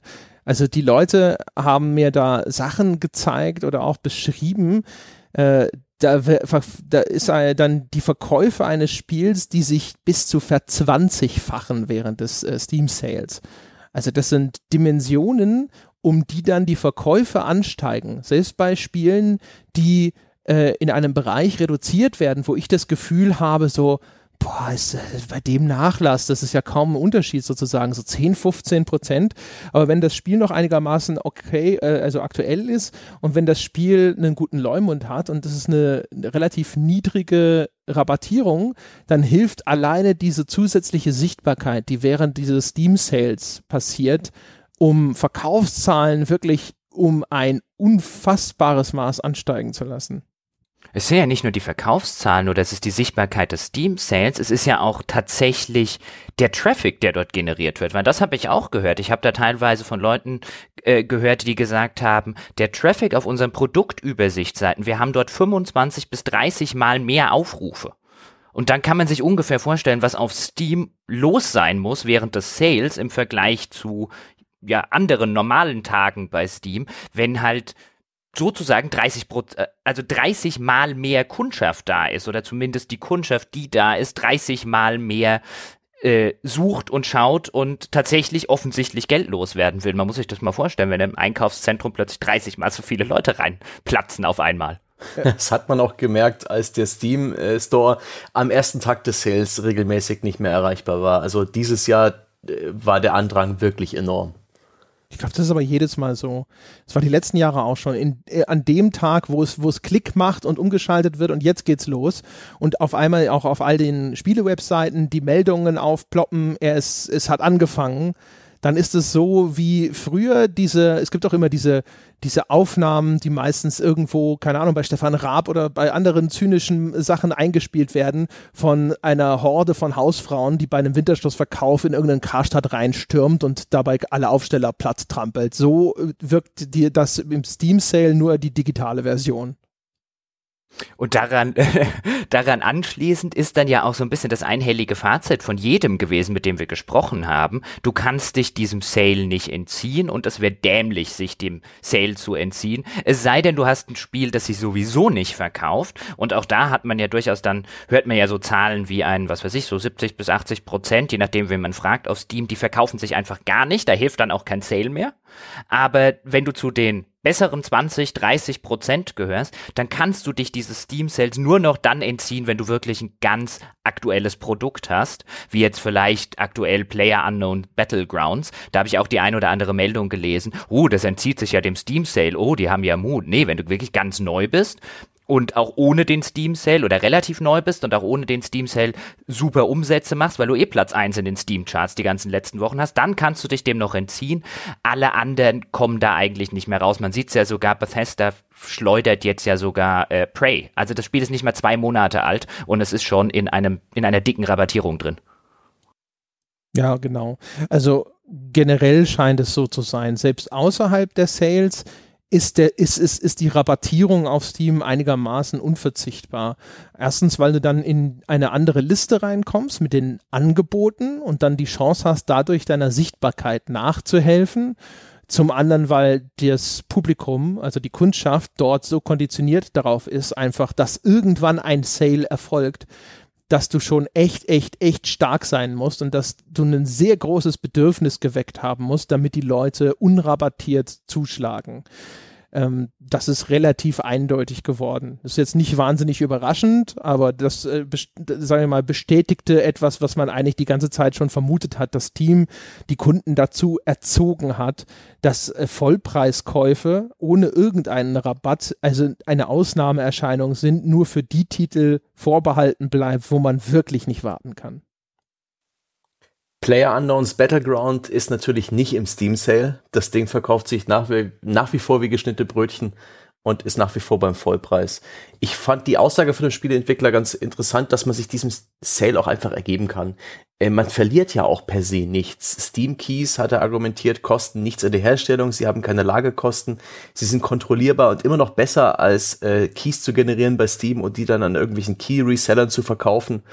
Und das ist eigentlich auch ein Argument. Ähm, wenn du es ihnen ganz billig verscheuerst, dann kaufen vielleicht auch viele Spieler, die es sonst nicht gekauft hätten. Und offensichtlich, insbesondere außerhalb des großen Steam Sales, sondern bei einzelnen Sale-Aktionen, die man ja auch jederzeit äh, initiieren kann, sobald diese acht Wochen Cooldown abgelaufen sind, da bringt das auch nachhaltig was. Also die, die Interaktion, die, die, die Verkäufe, all solche Metriken bleiben nach dem Sale halt höher, als sie vorher waren.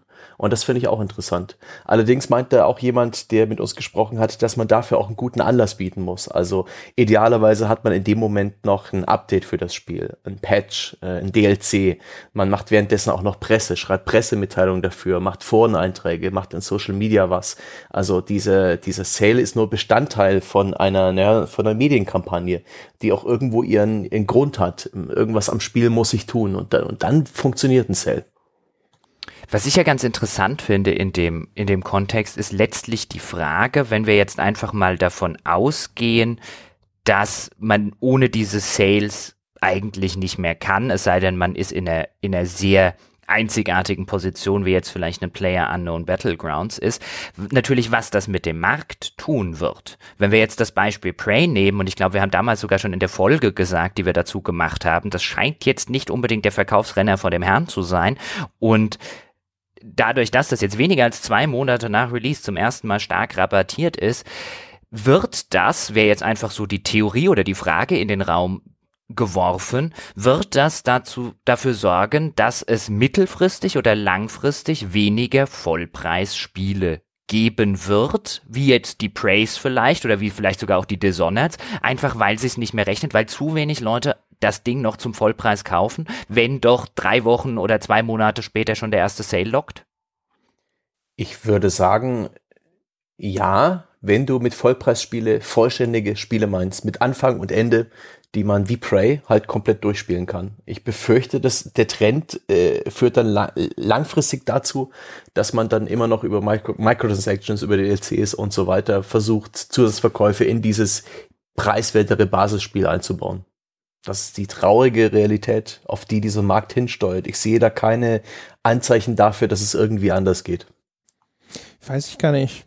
Also ich würde vermuten, dass äh, es so oder so vielleicht bei so einem so einer gestaffelten Veröffentlichung bleibt. Also erstmal Vollpreis, weil es gibt Leute, die sind bereit, Vollpreis zu bezahlen, gerade bei Spielen wie Prey. Also alles, was sage ich mal, ein gewisses Grundmaß an Begehrlichkeit wecken kann, weil es eine große Marke hat, von einem bekannten Hersteller kommt, weil es technisch besonders hochwertig produziert ist und so weiter.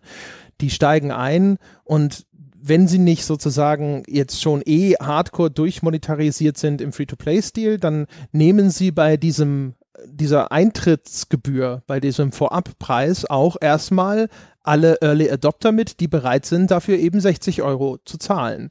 Das haben wir ja auch schon bei ganz vielen anderen Sachen immer gesehen. So dieses, ähm, die Leute, die es halt besonders dringend haben wollen, die bereit sind, dafür sehr viel Geld zu bezahlen, die werden halt erstmal abgeschöpft. Deswegen werden ja auch dann immer noch tollere Special Editions dazugepackt, weil man sich denkt, hey, es gibt Leute, die wollen 200 Euro direkt dafür bezahlen. Also geben wir denen doch, was das 200 Euro kostet, uns aber an Mehrkosten nur 30 Euro oder so verursacht. Also von daher, das würde ich erwarten, also sofern wir jetzt nicht davon ausgehen, dass die Industrie sich komplett zu Free-to-Play entwickelt, und das glaube ich nicht, ähm, dann glaube ich auch, dass es weiterhin Vollpreisspiele gibt wie schnell die dann in diesen Zyklus eintreten und wie schnell sie runterrabattiert werden und umgekehrt, wie sehr sie eben diese Free-to-Play-Mechanismen auch in ihre Vollpreisspiel äh, integrieren, um dann eben nachträglich noch die Spieler zu monetarisieren, um dann im Schnitt eben weiterhin auf ihre, keine Ahnung, 60 bis 80 oder was auch immer sie Lifetime haben wollen. Also wahrscheinlich ist ja der, der Zeit, der Schnitt über die ganze Lebensdauer ist dann hinterher deutlich niedriger. Der ist dann halt, keine Ahnung, wahrscheinlich erst so bei 30 oder sowas äh, Euro pro Spieler, was der in das Spiel reinsteckt. Ähm, aber ich glaube, dass das in diese Richtung sich dann entwickelt. Ja, also davon abgesehen. Aber es sind halt schon Entwicklungen wie zum Beispiel, man nimmt Bethesda, die schon eher Singleplayer-Spiele machen mit Anfang und mit Ende, die nicht direkt einen Marktplatz mit im Spiel haben. Man denke an das fantastische Wolfenstein, die, das Reboot, The New Order. Ähm, das hatte nicht mal einen Shop Menüpunkt im Hauptmenü. Das war für so ein äh, AAA-Spiel regelrecht ungewöhnlich. Es hat einen Anfang, es hat ein Ende, es hat sich richtig gut verkauft, es war erfolgreich. Nachher erschien eine DLC-Episode als Standalone, was ich für eine sehr gelungene äh, Möglichkeit halte. Das erinnert so ein bisschen an diese Add-ons, die es früher gab, noch bevor dieses Wort DLC überhaupt im Raum stand. Und äh, beim neuen The New Colossus steht bereits der Season Pass im Raum. Das finde ich irgendwie, ah, das finde ich tragisch. Das ist aber auch und, der hm. USP, ne? Also Bethesda ist natürlich auch jemand, der jetzt abgesehen vielleicht von seinen Elder Scrolls Spielen, aber mit sowas wie der, mit den Wolfensteins zum Beispiel, da stehen sie einer sehr, sehr harten Konkurrenz in diesem Shooter-Markt gegenüber. Und das heißt, die Positionierung ist halt, hey, bei uns kriegst du noch dieses, dieses Oldschool-Erlebnis. Singleplayer fokussiert, Oldschool-mäßig von den, von den Mechaniken, die wir einsetzen. Also es gibt noch Mad-Packs, es gibt ein nicht lineares Level-Design und so weiter. Das ist eine relativ klare Positionierung gewesen als Alternative in einem Marktplatz, der dominiert ist von Battlefield und Call of Duty. Äh, einen Season Pass dazu zu packen, ist einigermaßen konsequent in der Hinsicht, weil sie halt dann vielleicht ihre kleineren Add-ons dazu äh, rausschieben. Und wenn das dann auch noch Singleplayer-Add-ons sind, wer weiß. Aber keine Ahnung. Ich glaube, wenn die jetzt zum Beispiel voll auf den gleichen Zug springen und sagen, wir sind jetzt auch auf einmal Multiplayer fokussiert und bei uns gibt es auch noch Lootboxen und sowas, stehen sie auf einmal sehr viel stärker im direkten Wettbewerb mit diesen Platzhirschen und dann kann es ihnen leicht passieren, dass sie dann auf einmal erstens den Goodwill der Spieler verlieren, von dem sie auch durchaus profitieren und zweitens generell einfach in ihre Verkaufszahlen dann aufs Maul kriegen. Äh, Moment, aber ich will, ich will jetzt eine Sache festhalten, bevor wir davon jetzt abkommen. Ich will festhalten, also André, du bist der Meinung, letztlich sind diese Sales egal, was die Entwicklung des Mediums Spiel angeht. Die tun nichts Böses und die tun auch nichts. Oder tun sie was Gutes? Nee, das habe ich nicht gesagt. Was ich gesagt habe, ist, ich glaube nicht, dass die Sales dazu führen, dass es keine Vollpreisspiele mehr gibt. Zu was führen sie denn dann? Ich würde sagen, sie führen erstens natürlich dazu, dass du viel mehr Spiele hast, die versuchen nach hinten raus stärker monetarisieren zu können. Also das, was wir jetzt ja auch schon beklagt haben in einer der äh, Folgen, die gar nicht so lange her ist, dass zum Beispiel sowas wie Lootboxen oder andere Ingame-Monetarisierungsmechanismen immer und immer mehr in Vollpreisspielen anzutreffen sind. Oder auch, was vorher beklagt wurde, dass der Season Pass auf einmal zur Regel wird. Also all diese Sachen, die dazu führen, dass sich aus dem Spieler nachdem er das volle Spiel schon gekauft hat, trotzdem noch zusätzlich Geld herausziehen kann. Das ist meiner Meinung nach etwas, das kann man zu gewissen Grad wahrscheinlich diesen Sales zuschreiben. Wobei, also wir dürfen nicht vergessen, wir reden hier bei Steam über PC.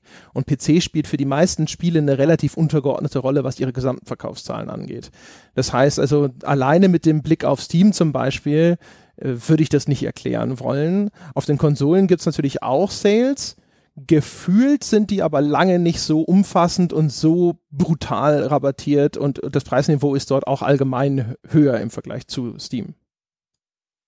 Das ist richtig und das finde ich auch einen ganz interessanten Punkt, nämlich dafür, dass gerade was den AAA-Bereich angeht, was die Spiele angeht, die häufig im medialen Rampenlicht stehen, im öffentlichen Rampenlicht stehen, dass dafür der PC in vielerlei Hinsicht eine fast schon vernachlässigenswerte Plattform wäre, was die insgesamt weltweit verkauften Exemplare angeht.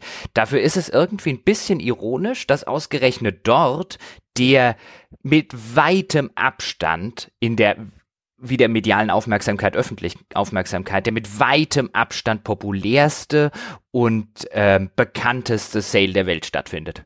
Der Spielewelt zumindest. Das ist in der Tat eine, eine kuriose Geschichte, oder? Also über einen, über einen Ost Ostersale im PSN oder über einen Weihnachtssale im PSN und was es da nicht alles gibt. Bei Xbox Live gibt es das Ganze bestimmt auch.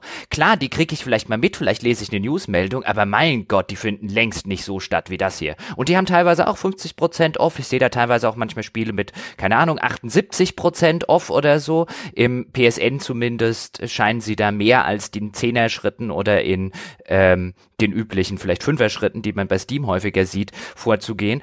Aber ich, das sorgt längst nicht für diese, für diese Aufmerksamkeit. Da geht's längst nicht hin und dann machen jede Seite macht, das sind die besten Spiele im PSN Weihnachtssale oder, oder, oder. Da hat mir übrigens ein Entwickler, das fand ich ganz bemerkenswert, erzählt, dass wenn du bei den Sales in den äh, Konsolen-Stores, also PlayStation Network, Xbox Live Arcade und so mitmachen willst, und insbesondere mit Bezug auf Sony, dass dort von ihnen meistens viel extremere Rabatte gefordert werden. Also diese Konsolen-Store-Sales, die sind anscheinend auch viel stärker kuratiert. Da ist es nicht so, dass jeder einfach sagen kann, ich mache mit und ich trage jetzt mal meinen Rabatt ein. Also bei Steam kann das eigentlich jeder so ein bisschen selber bestimmen, wie er da mitmachen möchte. Und da scheint es so zu sein, dass die halt sagen so, ja, also wenn du bei unserem Sale mit dabei sein willst, solltest du schon eigentlich für dein Spiel eher so 67% Rabatt geben, sonst finden wir es nicht cool. Das, der Vorteil ist natürlich, dass dadurch, dass das dann auch vom Plattforminhaber anscheinend zu einem gewissen Grade limitiert wird, steigt deine Sichtbarkeit noch stärker an als in einem Steam Sale, weil einfach nicht eine so unüberschaubare Flut an rabattierten Titeln in diesem Sale mit dabei ist. Aber das hat mich überrascht, weil ich mein Eindruck von den Konsolen Store Sales war eigentlich immer, naja, die Rabatte dort fallen ja sehr häufig ein bisschen dürftig aus. Aber gut, jetzt äh, ist, haben wir hauptsächlich mit Entwicklern von vergleichsweise kleineren Publishern oder Entwicklern gesprochen. Also jetzt nicht von Leuten, die jetzt einen Battlefield One oder so rabattieren.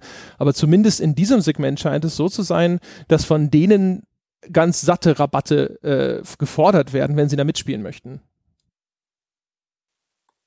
ich habe eh den Eindruck, dass die ganze Sale-Geschichte für die kleineren Entwickler, für die Mittelklasse, für die kleinen Projekte, für die Indies sehr viel relevanter und kriegsentscheidender ist als eben für die ganze AAA-Vollpreisgeschichte. Wie es Jochen schon angesprochen hat, auf dem PC sind die alle nicht so, äh, so sehr zu Hause, die machen ihr Umsatz auf Konsole. Auf Konsole gibt's halt da mal 20% Rabatt und die werden dann auch gut gefeatured, insbesondere wenn es Spiele sind, äh, First-Party-Titel, die eben rabattiert sind.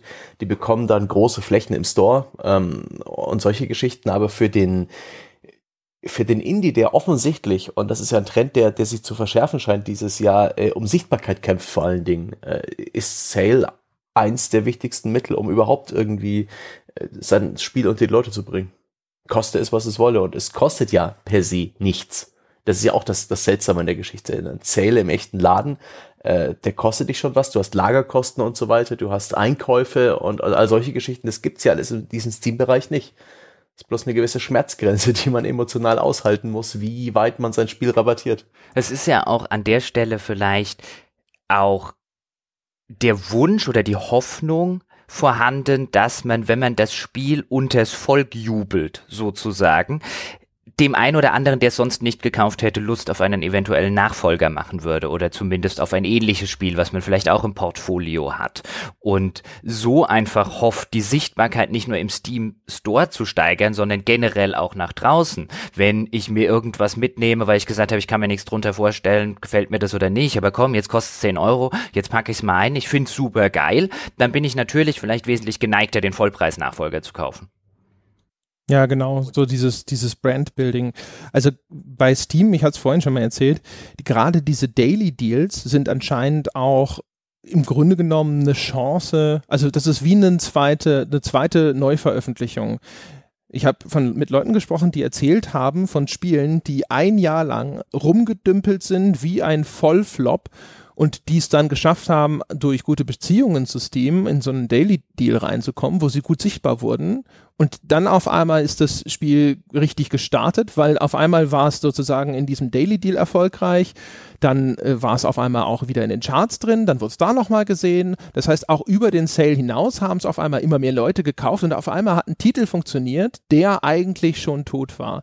Was aber umgekehrt bedeutet hat, dass der Entwickler vorher ein Jahr lang am Ball bleiben musste, musste das Ding weiter updaten, weiter betreuen, weiter daran arbeiten, weiter versuchen, es zu vermarkten für ein Spiel, das nach allen Kennzeichen bis dahin eigentlich gescheitert war. Und bei vielen anderen Spielen bleibt das halt auch so. Das heißt, dann ist all diese Mühe auch noch sozusagen für die Katz.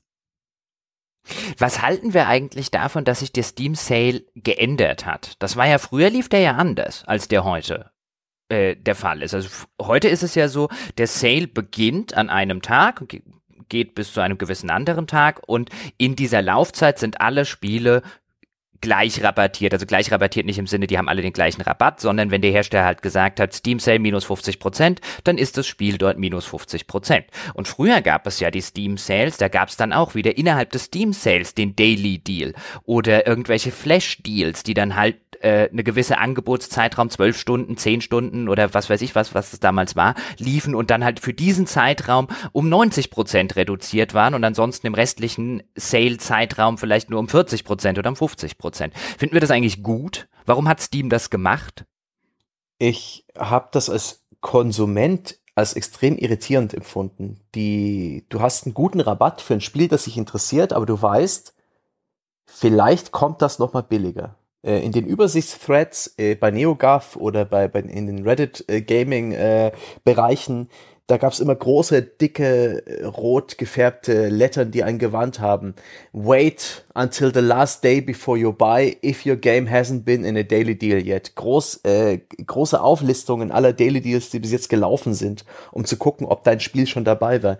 Dieser Daily Deal hat von der Spielmechanik her sozusagen, äh, genau wie ein seltenes Pokémon oder ähnliches, das ganze System durcheinander gebracht und ein gewisses Element der Kaufhemmung reingebracht.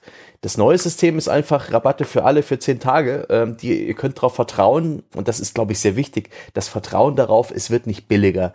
Ähm, das Schnäppchen, was ich mache, ist so gut, wie es nur geht. Und deswegen sind jetzt beim Steam Sale die Schleusen von Anfang an offen. Halte ich für eine wirtschaftlich gute Idee seitens Valve. Ich weiß nicht, was ich als Spieler davon halten soll, doch definitiv, ich habe auch ein besseres Gefühl davon. Das alte System war doof. Ich weiß nicht, was sie sich dabei gedacht haben. Ich, ja, ähm, einerseits natürlich, also jetzt aus reiner Konsumentensicht ist das neue System definitiv begrüßenswerter, also um das mal aus der Welt zu schaffen, den Elefanten aus dem Raum zu räumen. Aber zumindest mir ging es früher so, nach dem alten System, da habe ich wirklich, wenn ich die Möglichkeit dazu hatte, einmal im Tag geguckt oder sogar zweimal am Tag, was sind denn die aktuellen Flash-Sales und da habe ich teilweise, ich glaube, ich habe mehr gekauft damals. Also vielleicht funktionierte das auch einfach nur für mich persönlich hm. besser, weil mich diese Mechanik eher anspricht, obwohl ich sie eigentlich total scheiße finde. Also ich mag das jetzige System aus Konsumentensicht viel lieber, aber bei mir hatte die funktioniert. Ich bin froh, dass sie es abgeschafft haben, aber deswegen wollte ich so ein bisschen die Frage in den Raum werfen. Ähm, weil die operiert ja schon so ein bisschen, ich will jetzt nicht sagen mit Glücksspielmechaniken, aber die operieren ja schon so ein bisschen in die Richtung, wie wir es so mit Daily Rewards und mit äh, Lootboxen und so weiter im, im Free-to-Play-Bereich mal angesprochen haben. Das hat dich ja incentiviert, jeden Tag wieder neu auf die Webseite zu gehen, zu gucken, was gibt es da und äh, hat ja vielleicht dann auch dafür gesorgt, weißt du, wenn ich halt in zehn Tagen 20 Mal auf Steam bin, weil ich mir diese ganzen Sachen angucken will, dann kaufe ich vielleicht mehr, als wenn ich, wie jetzt in meinem aktuellen Fall, einmal drauf war. Das ist ein Argument, so, ein, so eine nette kleine Manipulation. Ich kann mir auch vorstellen, dass es für Entwickler ein extrem wertvolles Werkzeug gewesen ist, um ihr Spiel nochmal so richtig zu boosten, so einen Afterburner zu zünden für ihren Sale weil dann wahrscheinlich die Hemmschwelle richtig, richtig sinkt, sobald das einmal reinkommt. Ich kann mir, ich kann mir aber vorstellen, dass Valve gute Gründe hatte, aus der ganzen Telemetrie heraus das System abzustellen. möglich, dass man für dieses System etwas mehr involviert sein musste in das System von Steam und wie es funktioniert. Mir war beim, ich habe lange auf Konsole äh, mein, mein Gaming-Hobby betrieben und war aus Steam ziemlich raus bis so in die 2010er rein, wo ich dann langsam wieder angefangen habe, äh, bei Steam einzukaufen und so weiter. Ich habe jetzt erst 30, 40 Spiele in meiner History, äh, in meiner Library. Das äh, viele unserer Zuhörer haben wahrscheinlich das X-fache. Und ähm, ich war am Anfang auch eher irritiert und verwirrt, wie das Cell-System funktioniert, weil es ja auch Steam selbst nicht gut erklärt. Ich kann mir vorstellen, das neue System ist einfach massenkompatibel und ich bin mir sicher, sie haben die Messwerte, die das Ganze unterstützen. Ich glaube auch. Ich glaube, ähm, das System, das vorher da war, war vielleicht reichweitenoptimierter. Äh, also in der Hinsicht, dass einfach viel mehr Leute vielleicht in der Zeit auf diese Seiten gegangen sind. Aber umgekehrt die Chance, dass Leute gesagt haben, so, äh, ich warte noch, ich warte mit dem Geld ausgeben, weil vielleicht kommt noch was Besseres. Oder dass sie den, ausgerechnet den Sale, wo sie hätten zuschlagen wollen, verpasst haben und dann doch nichts ausgegeben haben, dass das unterm Strich dann eben nicht die Wirkung hatte, die man sich davon verspricht. Bei den Spielen, wo wir darüber sprechen, geht es ja darum, erstmal nur, dass der User immer wiederkehrt. Und dort hat er dann auch immer wieder die gleiche Möglichkeit, Geld im Spiel auszugeben äh, es gibt auch direkt einen Anreiz, im Spiel weiter zu verweilen. Also er lockt sich ein, er kriegt seine Belohnung und dann vielleicht spielt er dann ja auch ein bisschen. Während er verpasst aber nichts. Er kann nicht irgendwie zu spät kommen und dann äh, verpasst er da tatsächlich irgendwie noch einen, eine Möglichkeit, Geld auszugeben, die ihm besser gefallen hat.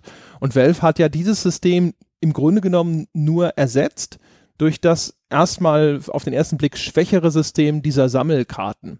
Also du kriegst ja während der Steam Sales immer spezielle Ausgaben dieser Steam Sammelkarten und äh, die kriegst du zum Beispiel, wenn du halt täglich da diese Empfehlungsliste durchblätterst. Und äh, für die Hardcore-Steam-User ist das vielleicht erstens schon Karotte genug, um täglich vorbeizukommen und diese Entdeckungsliste durchzuklicken. Und umgekehrt hast du nicht all diese Casual-User, die vielleicht eben nur einmal darauf aufmerksam gemacht werden, sich einmal durch diesen Store durchklicken, auch vielleicht dieses vorige System gar nicht sofort so durchschauen und so erfassen und dann denken, na, ist nichts für mich dabei, gehen und kommen nicht wieder. An der Stelle vielleicht mal ganz kurz als Exkurs. Kann mir einer von euch beiden, und Sebastian, hast du neu, nicht neulich irgendwie im Skype noch geschrieben, oh, du hast gerade irgendeine Karte für 30 Cent oder so verkauft, irgendwo auf diesem Marktplatz. Kann mir einer Ohne von Schatz. euch sagen, kann mir einer von euch sagen, was dieses Sammelkartenzeug soll? Mein, das mein, mein, meine Begegnung mit dem Sammelkartenzeug beschränkt sich in der Regel auf, sie haben neue Gegenstände in ihrem Inventar, wo ich immer wieder denke, hör auf, mich damit zu nerven. Das finde ich bemerkenswert. Das ist eines dieser Steam-Systeme, die sind vorhanden, die erklärt Steam selbst nicht gut. Nicht mal innerhalb des Steam Summer Sales, da gibt es so ein FAQ, aber das ist generell für jemanden, der das ganze Sammelkartensystem nicht kennt, äh, relativ vage, aber es gibt Steam Sammelkarten, die sind an Spiele geknüpft, oft an Achievements. Diese Sammelkarten haben in sich keinen Wert, aber man kann sie in, äh, in seinen eigenen Steam-Level stecken und damit ein Level-Up haben, der einem auch nicht nützt, aber dadurch, dass einige Steam-User diesen, großer Gott, diesem, dieser Tatsache einen Wert anerkennen, ist es möglich, auf diesem Steam Marketplace diese Sammelkarten, die man selbst nicht benutzen will, für Steam-Guthaben zu verkaufen und andere kaufen sie mit ihrem Steam-Guthaben und Valve erhält einen Anteil. Das ist der springende Punkt. Deswegen existiert diese, dieser Graumarkt innerhalb von Steam, den die wenigsten Leute sehen, den auch ich erst vor einer Weile entdeckt habe, indem ich mir irgendwie für 15 Cent, 7 Cent, 8 Cent Sammelkarten verkauft habe, was aber auch so mühsam ist, dass es mir die Zeit nicht wert ist, all diese Klicks durchzuführen. Und ich würde mal sehr gern mit jemandem sprechen im Podcast, der wirklich professionell innerhalb von diesem Steam Sammelkarten Wirtschaftssystem unterwegs ist. Die hatten ja auch den späteren griechischen Finanzminister, der diese ganze ähm, Grexit wenn man so sagen will, Geschichte, den, äh, wie, Gott, seinen Nachnamen kriege ich nicht mehr hin. Der hat ja auch bei Valve gearbeitet und an diesen ganzen Metasystemen. Ist eine und diese ganze, das ganze Sammelkartensystem war Ursache dafür, dass es diese von Valve Fake Games genannten Spiele gab, diese sogenannten Asset Swaps, wo wieder und wieder Schrottspiele in immer neuen Permutationen veröffentlicht wurden, um dann Sammelkarten zu erstellen, die dann von Bots, die durch Keys kostenlos mit den Spielen versorgt wurden, abgefarmt und auf dem Steam Market verkauft wurden. Das ist eine bemerkenswerte äh, ja, Schattenexistenz eines kleinen Wirtschaftssystems vor unseren Augen. Und ich habe leider auch noch nicht so richtig tief reingeblickt. Äh, es ist einfach nur, ich finde es bemerkenswert. Und da Valve dran verdient, an jeder Transaktion, schalten sie es halt auch, auch nicht ab und kastrieren es äh, um den geringstmöglichen Prozentsatz, äh, um jetzt diese Fake-Spiele zu vermeiden, aber sie ändern nichts prinzipiell am System. Und dieses äh, Sammelkartensystem zum Steam Sale spielt damit rein, dass man eben jeden Tag mit der Seite interagiert. Und das ist auch ganz schön clever, weil man da eben auch die Steam-Intensivnutzer bedient, die früher eben wussten, dass man nicht kauft, bevor es im Daily Sale gewesen ist. Ähm, also hat man die ganzen Hardcore-Leute damit abgefertigt und die breite Masse kann jederzeit kaufen, wann sie will. Das ist schon krass. Ich würde da gern tiefer einsteigen, aber ich weiß nicht wie. Du verkaufst doch schon deine Sammelkarten. Wie viel tiefer kann man noch einsteigen?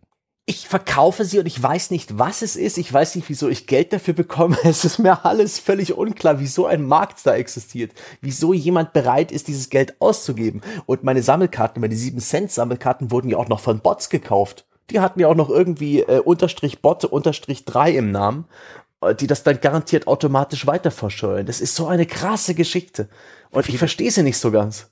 Wie, wie, wie, wie, wie viel Steam-Guthaben liegt denn bei mir gerade in irgendwelchen Sammelkarten rum? Rentiert sich das? Kriege ich dafür ein Spiel? du musst dich mal ein bisschen, Du musst dich mal ein bisschen umschauen. Du kriegst äh, Gott sei Dank von Steam relativ ausführliche Statistiken von jeder Sammelkarte, was die, die Preisentwicklung im Store angeht. Aktuell werden zum Beispiel 20, 30, 40.000 von diesen Steam Summer Sale Sammelkarten äh, gleichzeitig auf dem Markt angeboten. Die User bekommen die rein und verkaufen sie sofort wieder. Und ich habe auch den Eindruck, viele Steam-User, auch hierzu wäre ich sehr gespannt, was die ähm, User im Forum, unsere Hörer im Forum dazu berichten, inwiefern sie dieses System benutzen. Ich habe den Eindruck, dass sehr viele User einfach jede Karte, die sie bekommen, sofort, ähm, und ich glaube, dann wird man dieser Flut auch her, sofort wieder auf dem Marktplatz verkaufen. Einfach, oh, ich habe was bekommen, drei neue Gegenstände, dreimal anklicken, dass man sie verkaufen will, ähm, den Preis einstellen, so dass sie dem aktuellen Verkaufsdurchschnitt entspricht, dass das Ding auch schnell weg ist und fertig. Und so dämpft man dann halt seinen Einkaufspreis bei Steam mit so einem gefühlten, ja, 1% Rabatt. Wenn das ist schon eine, wahrscheinlich eine optimistische Schätzung. Also du musst ja schon viele von diesen Sammelkarten in einem Spiel erspielt haben, damit da mehr bei rumkommt als ein paar Cent. Ja, aber wenn ich zum Beispiel ein Spiel im Sale kaufe für drei bis fünf Euro und ähm, ich spiele es durch und habe dann zehn Sammelkarten und verkaufe die für insgesamt umgerechnet 70 Cent, das ist doch okay. Dann ist es echt okay. Oh, ich habe gerade eine gefunden, die ist 19 Cent wert. Ich bin reich. Oh, ja. Oh. Welche denn? Ja. Was ist dein äh, Equinox, dein Erlkönig? ich habe gar nicht, ich habe nur drüber, äh, drüber geguckt, gerade hier über diese Übersichtsseite. Und von irgendwie einer halben Stunde Trigger, Happy, Havoc, Dangan, Rompa habe ich schon eine Karte, die ist 19 Cent wert. Ist es nicht krass, ja? Hm. Dass du dir praktisch das Geld wieder reinholen kannst und du spielst auch? Das ist, äh, ja. Ja. ja. Noch ein Gedanke, darüber hinaus, diese ganze Sales-Geschichte, ich bin der Meinung, das funktioniert deshalb so gut und lohnt sich auch für alle Beteiligten. Das ist so mein Bauchgefühl. Also alle Entwickler, die da mitmachen, auch wenn sie mehr oder weniger vom Sale dazu gezwungen werden, dabei zu sein, sonst haben sie gar keine Verkäufe. Die, ich habe den Eindruck, die gewinnen deswegen und es lohnt sich deswegen für alle, weil ein Großteil dieser Spiele, die jetzt in diesen wilden Wochen gekauft werden, nicht gespielt werden. Der Kunde hat nur begrenzt Zeit, äh, hat begrenzt Geld, aber Gott sei Dank ist er beim Geld nicht so sehr limitiert. Beim Geld kann man ihnen entgegenkommen. Was die Durchspielzeit angeht, äh, hat er eigentlich zu Lebzeiten nur Platz für so und so viele Spiele. Aber Gott sei Dank kauft er sich so viel mehr, als er je in seinem Leben spielen kann. Ich bin der Meinung, viele der intensiveren Steam-Nutzer, also die, die, die routinierten PC-Spieler, haben längst auf Steam äh, Spielebibliotheken, die sie zu Lebzeiten nicht mehr schaffen. Und dennoch kaufen sie immer wieder neu. Und das finde ich ist, ähm, ja, ist, ist vielleicht ein bisschen traurig für die Idealisten unter den Entwicklern, die gerne sehen wollen, dass ihre Spiele auch gespielt und wahrgenommen und genossen werden. Aber es ist wirtschaftlich, glaube ich, äh, absolut notwendig, damit dieses System weiter so läuft, wie es aktuell läuft. Dass eben die Spiele nicht gespielt werden. Also ein gewisser Prozentsatz. Hast du denn so eine blaue Mauritius unter deinen Kartenstange? Irgendwas, das was wert ist? Nichts, nichts, nichts. weißt du aus dem Kopf, was die höchstpreisigste ist? Ich glaube, ähm, ich hatte 12 Cent. Die habe ich verkauft. 12 Cent bekommen. Boah. Das war gut. Ich habe eine, die ist 20 Cent wert. Die Oh. ist aus Daylight, diesem Horror-Mittelmaß. Ich, ich versuche mich gerade zu erinnern. Und es gibt so viel Horror-Mittelmaß. Was war das nochmal? War Das ist dieses- die, wo bei der GameStar das Muster reinkam zu Daylight und ich, ges- äh, äh, äh, wir saßen da in dieser Redaktionskonferenz und ich so, oh, Daylight, Daylight, Daylight, das mache ich. Und alle so, hä, was hat er denn? Na gut, soll er Daylight machen? Und dann sitze ich davor und der mir so, yeah, Daylight. Und dann hinter, und so fünf Minuten später, oh shit, Dying Light war das, was ich dachte. hey, das ist indiziert. Was ist Daylight nochmal? Ich google das gerade. Übrigens, ich habe vorhin ähm, auch mal mitgeschrieben, was du dir gekauft hast bei Steam. Rate, ähm, wann die Kickstarter-Kampagne für ähm, dieses The Long Dark erfolgreich beendet wurde. Wie lang dieses Survival-Ding, was immer noch im Early Access ist, ähm, in Entwicklung ist. Oh, lange, 2013. Ja, Oktober 2013. Ich hätte es nicht gedacht, dass sie es so lange durchhalten, sich da mit Early Access Sales äh, durchzukrebsen, weil es, als es damals im Early Access ursprünglich erschien, war es eine verdammt rohe, unfertige Survival-Sandbox-Geschichte. Ich habe es damals nicht spielen müssen, aber uh, Boah, ich habe übrigens gerade Ganz mal schön. ganz kurz mich durchgeklickt. Ich habe eine, eine Karte von Rocket League, die ist 54 Cent wert. Das ist doch abgefahren, oder? Das ist doch schon, das ist eine Packung Streichhölzer. Wie, wie kann das sein, dass es Wert hat? Wie- wieso? Und das Bemerkenswerte ist halt, wenn du sie verkaufst, nimmt sich Steam seine 30 Prozent. Und, und das, ja, deswegen machen sie es auch. Aber diese ganze, da, da kommt ja auch, auf demselben Marktplatz kann man ja die Goodie-Kisten von irgendwelchen Spielen wie CSGO und andere H1Z1 verkaufen. Die ganzen Cosmetics von Team Fortress. Äh, da geht's schon, glaube ich, darum, dass Leute aus äh, Wert empfinden, also äh, irgendetwas einen Wert auflegen, was eigentlich keinen hat und zack, schon hat man eine Mikroökonomie. Im Grunde ist es doch auch, also was wir schon in der Lootbox-Folge gesagt haben, im Grunde ist das ja auch so ein Glücksspielmechanismus. Das ist wie Hearthstone, nur diesmal ganz ohne das Spiel dabei. Du kannst die Karten ja sogar auch in diese Edelsteine umwandeln und davon dann Booster-Packs kaufen. Ich habe noch nie ein Booster-Pack gekauft. Ich gehe davon aus, dass dann da einfach irgendwelche zufälligen Steam-Sammelkarten drin sind. Ah, ich dachte, das ist dann nur für, für spezifische Spiele, aber da, damit, oh Gott, das hat eine neue Dimension errungen. Schlimm, wie wir hier durch die, ähm, unwissend, eigentlich schimpfen wir uns Videospieljournalisten, unwissend durch diese Aspekte von Steam durchstapfen. Bemerkenswert auch, dass es diese Parallelwelt auch noch gibt. Ja. Das stimmt, ja.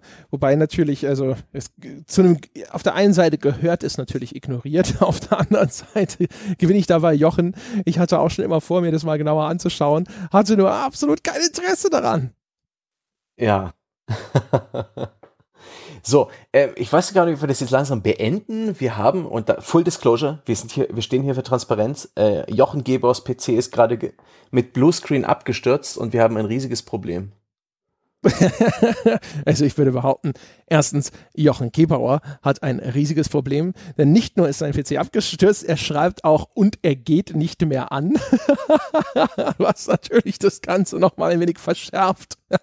Bemerkenswert, wenn langsam die, äh, die Nerven blank liegen und eine Notsituation sich androht. Denn wir müssen hier, Full Disclosure, auch noch anmerken, dass jeder bei sich lokal eine Aufnahme anfertigt, die unter Umständen auf den Seiten von Jochen Gebauer inzwischen komplett im Arsch ist, was dazu führen könnte, Das glaube ich nicht.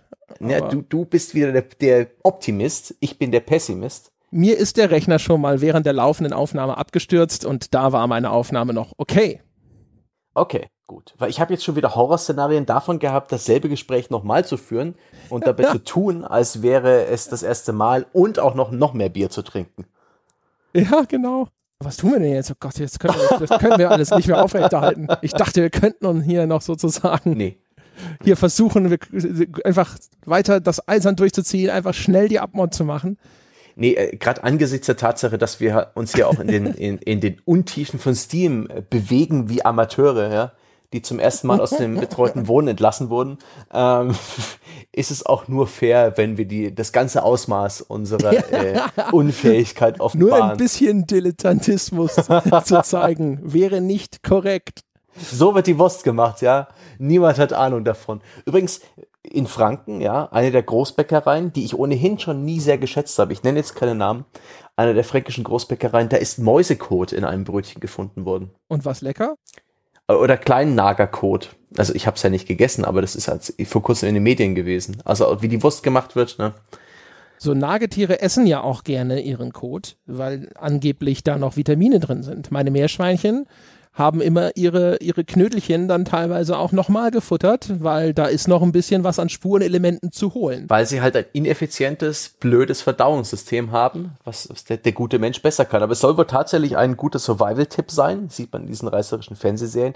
Ähm, Bärenkacke im, im, im Sommer oder im Herbst, wenn sie ganz viel Beeren und, und so Samen essen, ist praktisch der, ähm, der Energieriegel der Natur.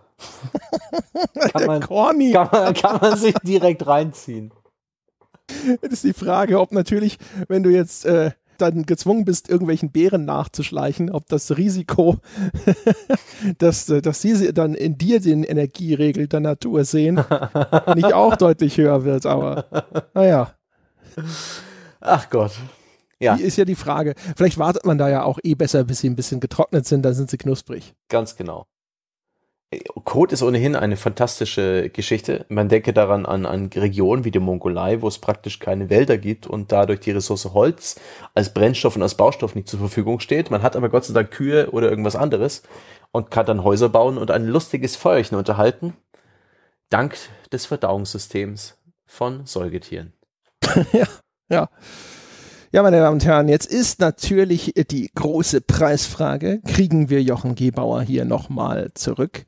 Wie ist der Zwischenstand? Hat er inzwischen mal, also er schreibt Shit, Shit, Shit, das klingt nicht gut. Wenn ihm jetzt die Festplatte abgeschmiert ist, haben wir wirklich ein Problem. Das also ist wohl wahr, ja. Er schreibt hier außerdem, dass das erste Mal in vier Jahren sein PC mit Bluescreen abgeschmiert Aber ist er schreibt uns im Skype-Stange, wie abgeschmiert kann seine Festplatte und sein PC noch sein? Oh Gott, André, er wird wahrscheinlich mehrere Devices haben, wie man so schön sagt. Sagst du so. Sagst du so. Ja, ja. Du, du, du antwortest ja auch manchmal mit deinem Mobiltelefon auf Skype-Anfragen. Ja, aber das bin ich, ja. Jochen Gebauer ist ja bekanntlich noch nicht im 21. Jahrhundert angekommen. Können ja eigentlich froh sein, dass das nicht äh, eine Dose mit einer Schnur ist, über die wir uns unterhalten. ja, dann ähm, ich, ich, bin, ich bin der Meinung, wir sollten den Sack zumachen. Ich meine, wenn ich jetzt auf meine Uhr schaue, dann habe ich jetzt auch schon eine Stunde 30, haben wir überschritten ich, das ist eine Sonntagsfolge.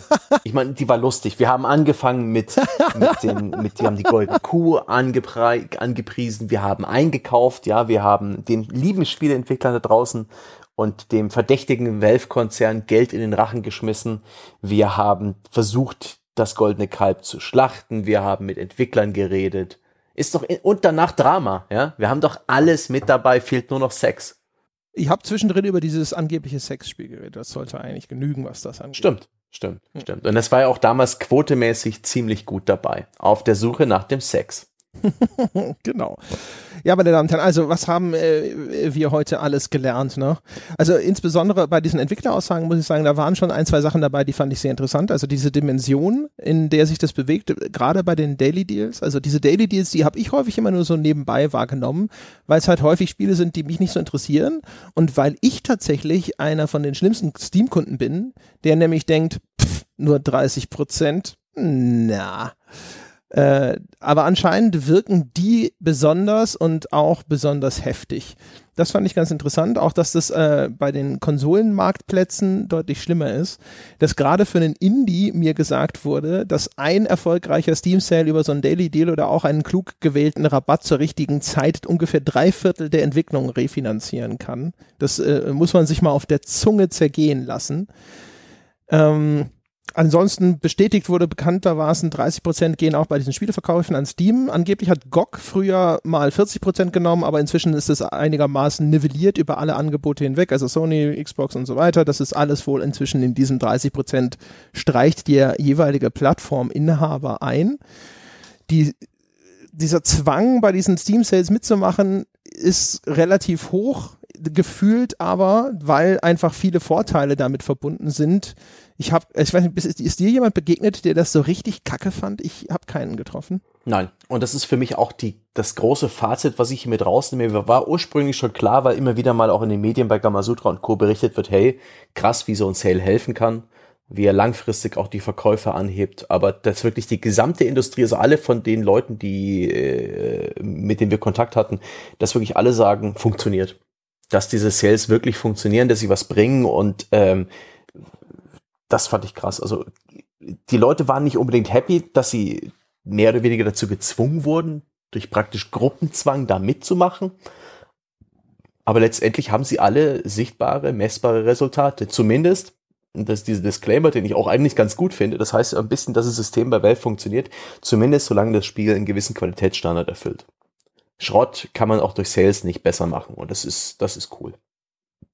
Was ich auch ganz interessant fand, ist, dass es bei diesen Daily Deals anscheinend tatsächlich sowas wie einen Faktor Vitamin B gibt. Also normalerweise musst du eigentlich hoffen, dass Valve von sich auf die Idee kommt, dass dein Spiel dafür geeignet ist. Aber wenn du gute Kontakte zu Steam hast, also wenn du dich gut verstehst mit dem Account Manager, der für dich zuständig ist und du hoffentlich groß genug bist, um einen Account Manager zu haben, dann kannst du den anscheinend schon mal bequatschen. Es wurde allerdings davor gewarnt, das zum falschen Zeitpunkt zu machen, weil es halt hieß, ey, der macht es bestimmt einmal ausgefallen aber wenn es dann scheiße läuft, wahrscheinlich nie wieder. Also das fand ich auch echt interessant, dass Leute gesagt haben, so, ha, äh, so ein bisschen äh, zahlt es sich aus, wenn man bei Valve einen guten Ansprechpartner hat. Da würde mich auch oh, mal interessieren, ja. was die für Präsentkäufe zu Weihnachten kriegen, diese Account Manager. das ist ja auch noch eine, eine, eines der groß, größten Mysterien für mich. Und ich denke mal, das ist vielleicht ein schöner nächster Schritt, den wir mal gehen könnten, wenn es ums Thema Steam geht. Wirklich die alle Entwickler, die da mitmachen, die dürfen nicht drüber reden, laut äh, allgemeinen Geschäftsbedingungen und so weiter, aber welche Möglichkeiten man hat, wie das Backend für Entwickler bei Steam aussieht, was sie einstellen können, inwiefern sie mit Valve kommunizieren, interagieren, das fand ich schon so interessant. Und da gibt es einen kleinen Programmtipp bei der ersten Folge von The Walking Dev. Wolfgang Walk unterhält sich da mit Spieleentwicklern, da ist mit Johannes Roten Gespräch, äh, der von Mimimi Productions, Mimimi Productions, die haben jetzt äh, Shadow Warrior The Blades of the Shogun, nicht Shadow Warrior, Shadow Tactics, The Blade of the Shogun fertig, sind damit erfolgreich gewesen. Und der hat so ein bisschen seine Geschichte erzählt des Studios äh, von dem Zeitpunkt, als sie alles noch Greenhorn-Studenten unter Wolfgang Walk in seiner Vorlesung waren, bis hin zum erfolgreichen Münchner Entwickler. Und da war ich auch sehr überrascht, dass äh, wirklich persönlichen Kontakt zu Apple hatte, was äh, ihr erstes iOS-Spiel anging. Und wie signifikant wichtig das für deren Erfolg war. Und äh, und wir haben jetzt auch mit Valve einen riesigen Spielekatalog, wo im, im Jahr tausende Spiele veröffentlicht werden, mehr als für jede Konsolengeneration insgesamt. Und da äh, ist alles von Algorithmen gesteuert, aber es gibt da immer noch diesen Faktor Mensch, an den man rankommen kann, aber ich weiß nicht wie, ich weiß nicht genau, welche Rolle er spielt, aber offensichtlich, wie du es gesagt hast, ist dieser Valve Account Manager, wenn man den Vitamin B hat, wenn man gute Gründe hat, ihn zu so einem Daily Deal zu überreden. Und ähnliches gibt's wohl auch auf den Konsolenstores bei Microsoft äh, und äh, Sony, das wurde uns bestätigt. Ob es bei Nintendo so ist, weiß ich gerade nicht. Ich kenne deren Stores auch nicht so gut. Und das finde ich bemerkenswert dass da immer noch diese, dieser Faktor Mensch ist und äh, welchen Unterschied der macht und wie das alles funktioniert. Das müssen wir mal, da müssen wir mal tiefer reinschnüffeln, wenn es denn unsere Zuhörer wollen. Und ob sie wollen, das können sie uns ja mitteilen. Auch zu diesem Podcast wird's unter forum.gamespodcast.de im weltbesten Spieleforum garantiert einen Thread geben. Ja, genau, sehr richtig. Ansonsten würde ich sagen, sind wir damit auch durch und schon mit einem Fuß in der üblichen Verabschiedung. Den Hinweis zum Forum, meine Damen und Herren, haben Sie schon gehört. Die gute Nachricht inzwischen auch von Jochen Gebauer, er hat seine Aufnahme wiederherstellen können. Das heißt, die Wahrscheinlichkeit ist relativ hoch, dass Sie all dieses Chaos am Ende der Folge tatsächlich live miterleben dürfen, da wir nicht neu aufnehmen müssen. Wie immer sage ich vielen Dank fürs Zuhören. Die erwähnte erste Ausgabe von The Walking Dead ist wie jede erste Folge eines neuen Formats frei zugänglich. Also wenn Sie dieses Gespräch mit Johannes Roth hören möchten, das können Sie tun. Gehen Sie einfach auf gamespodcast.de, schauen Sie rein unter Schnupperinhalte, da sollten Sie diese Folge finden. Ansonsten freuen wir uns sehr, wenn Sie davon so überzeugt sind, dass Sie Bäcker dieses Podcasts werden möchten. Ab 5 Dollar bekommen Sie das gesamte Programm an spielejournalistischen Inhalten und seit neuestem sagen wir, hey, wenn Sie vielleicht noch ein bisschen mehr in der Tasche haben und unseren Podcast und seine Ideale des unabhängigen Spielejournalismus unterstützen möchten, wären Sie doch Bäcker ab 10 Dollar. Dafür gibt es jetzt ein kleines Goodie jeden Monat. Das hat allerdings mit Spielen nichts zu tun, da wir gesagt haben, wir möchten unser Spieleangebot weiterhin ab 5 Dollar per Flat Fee zugänglich halten. Das war's für diese Woche, meine Damen und Herren. Wir hören uns nächste Woche wieder. Bis dahin.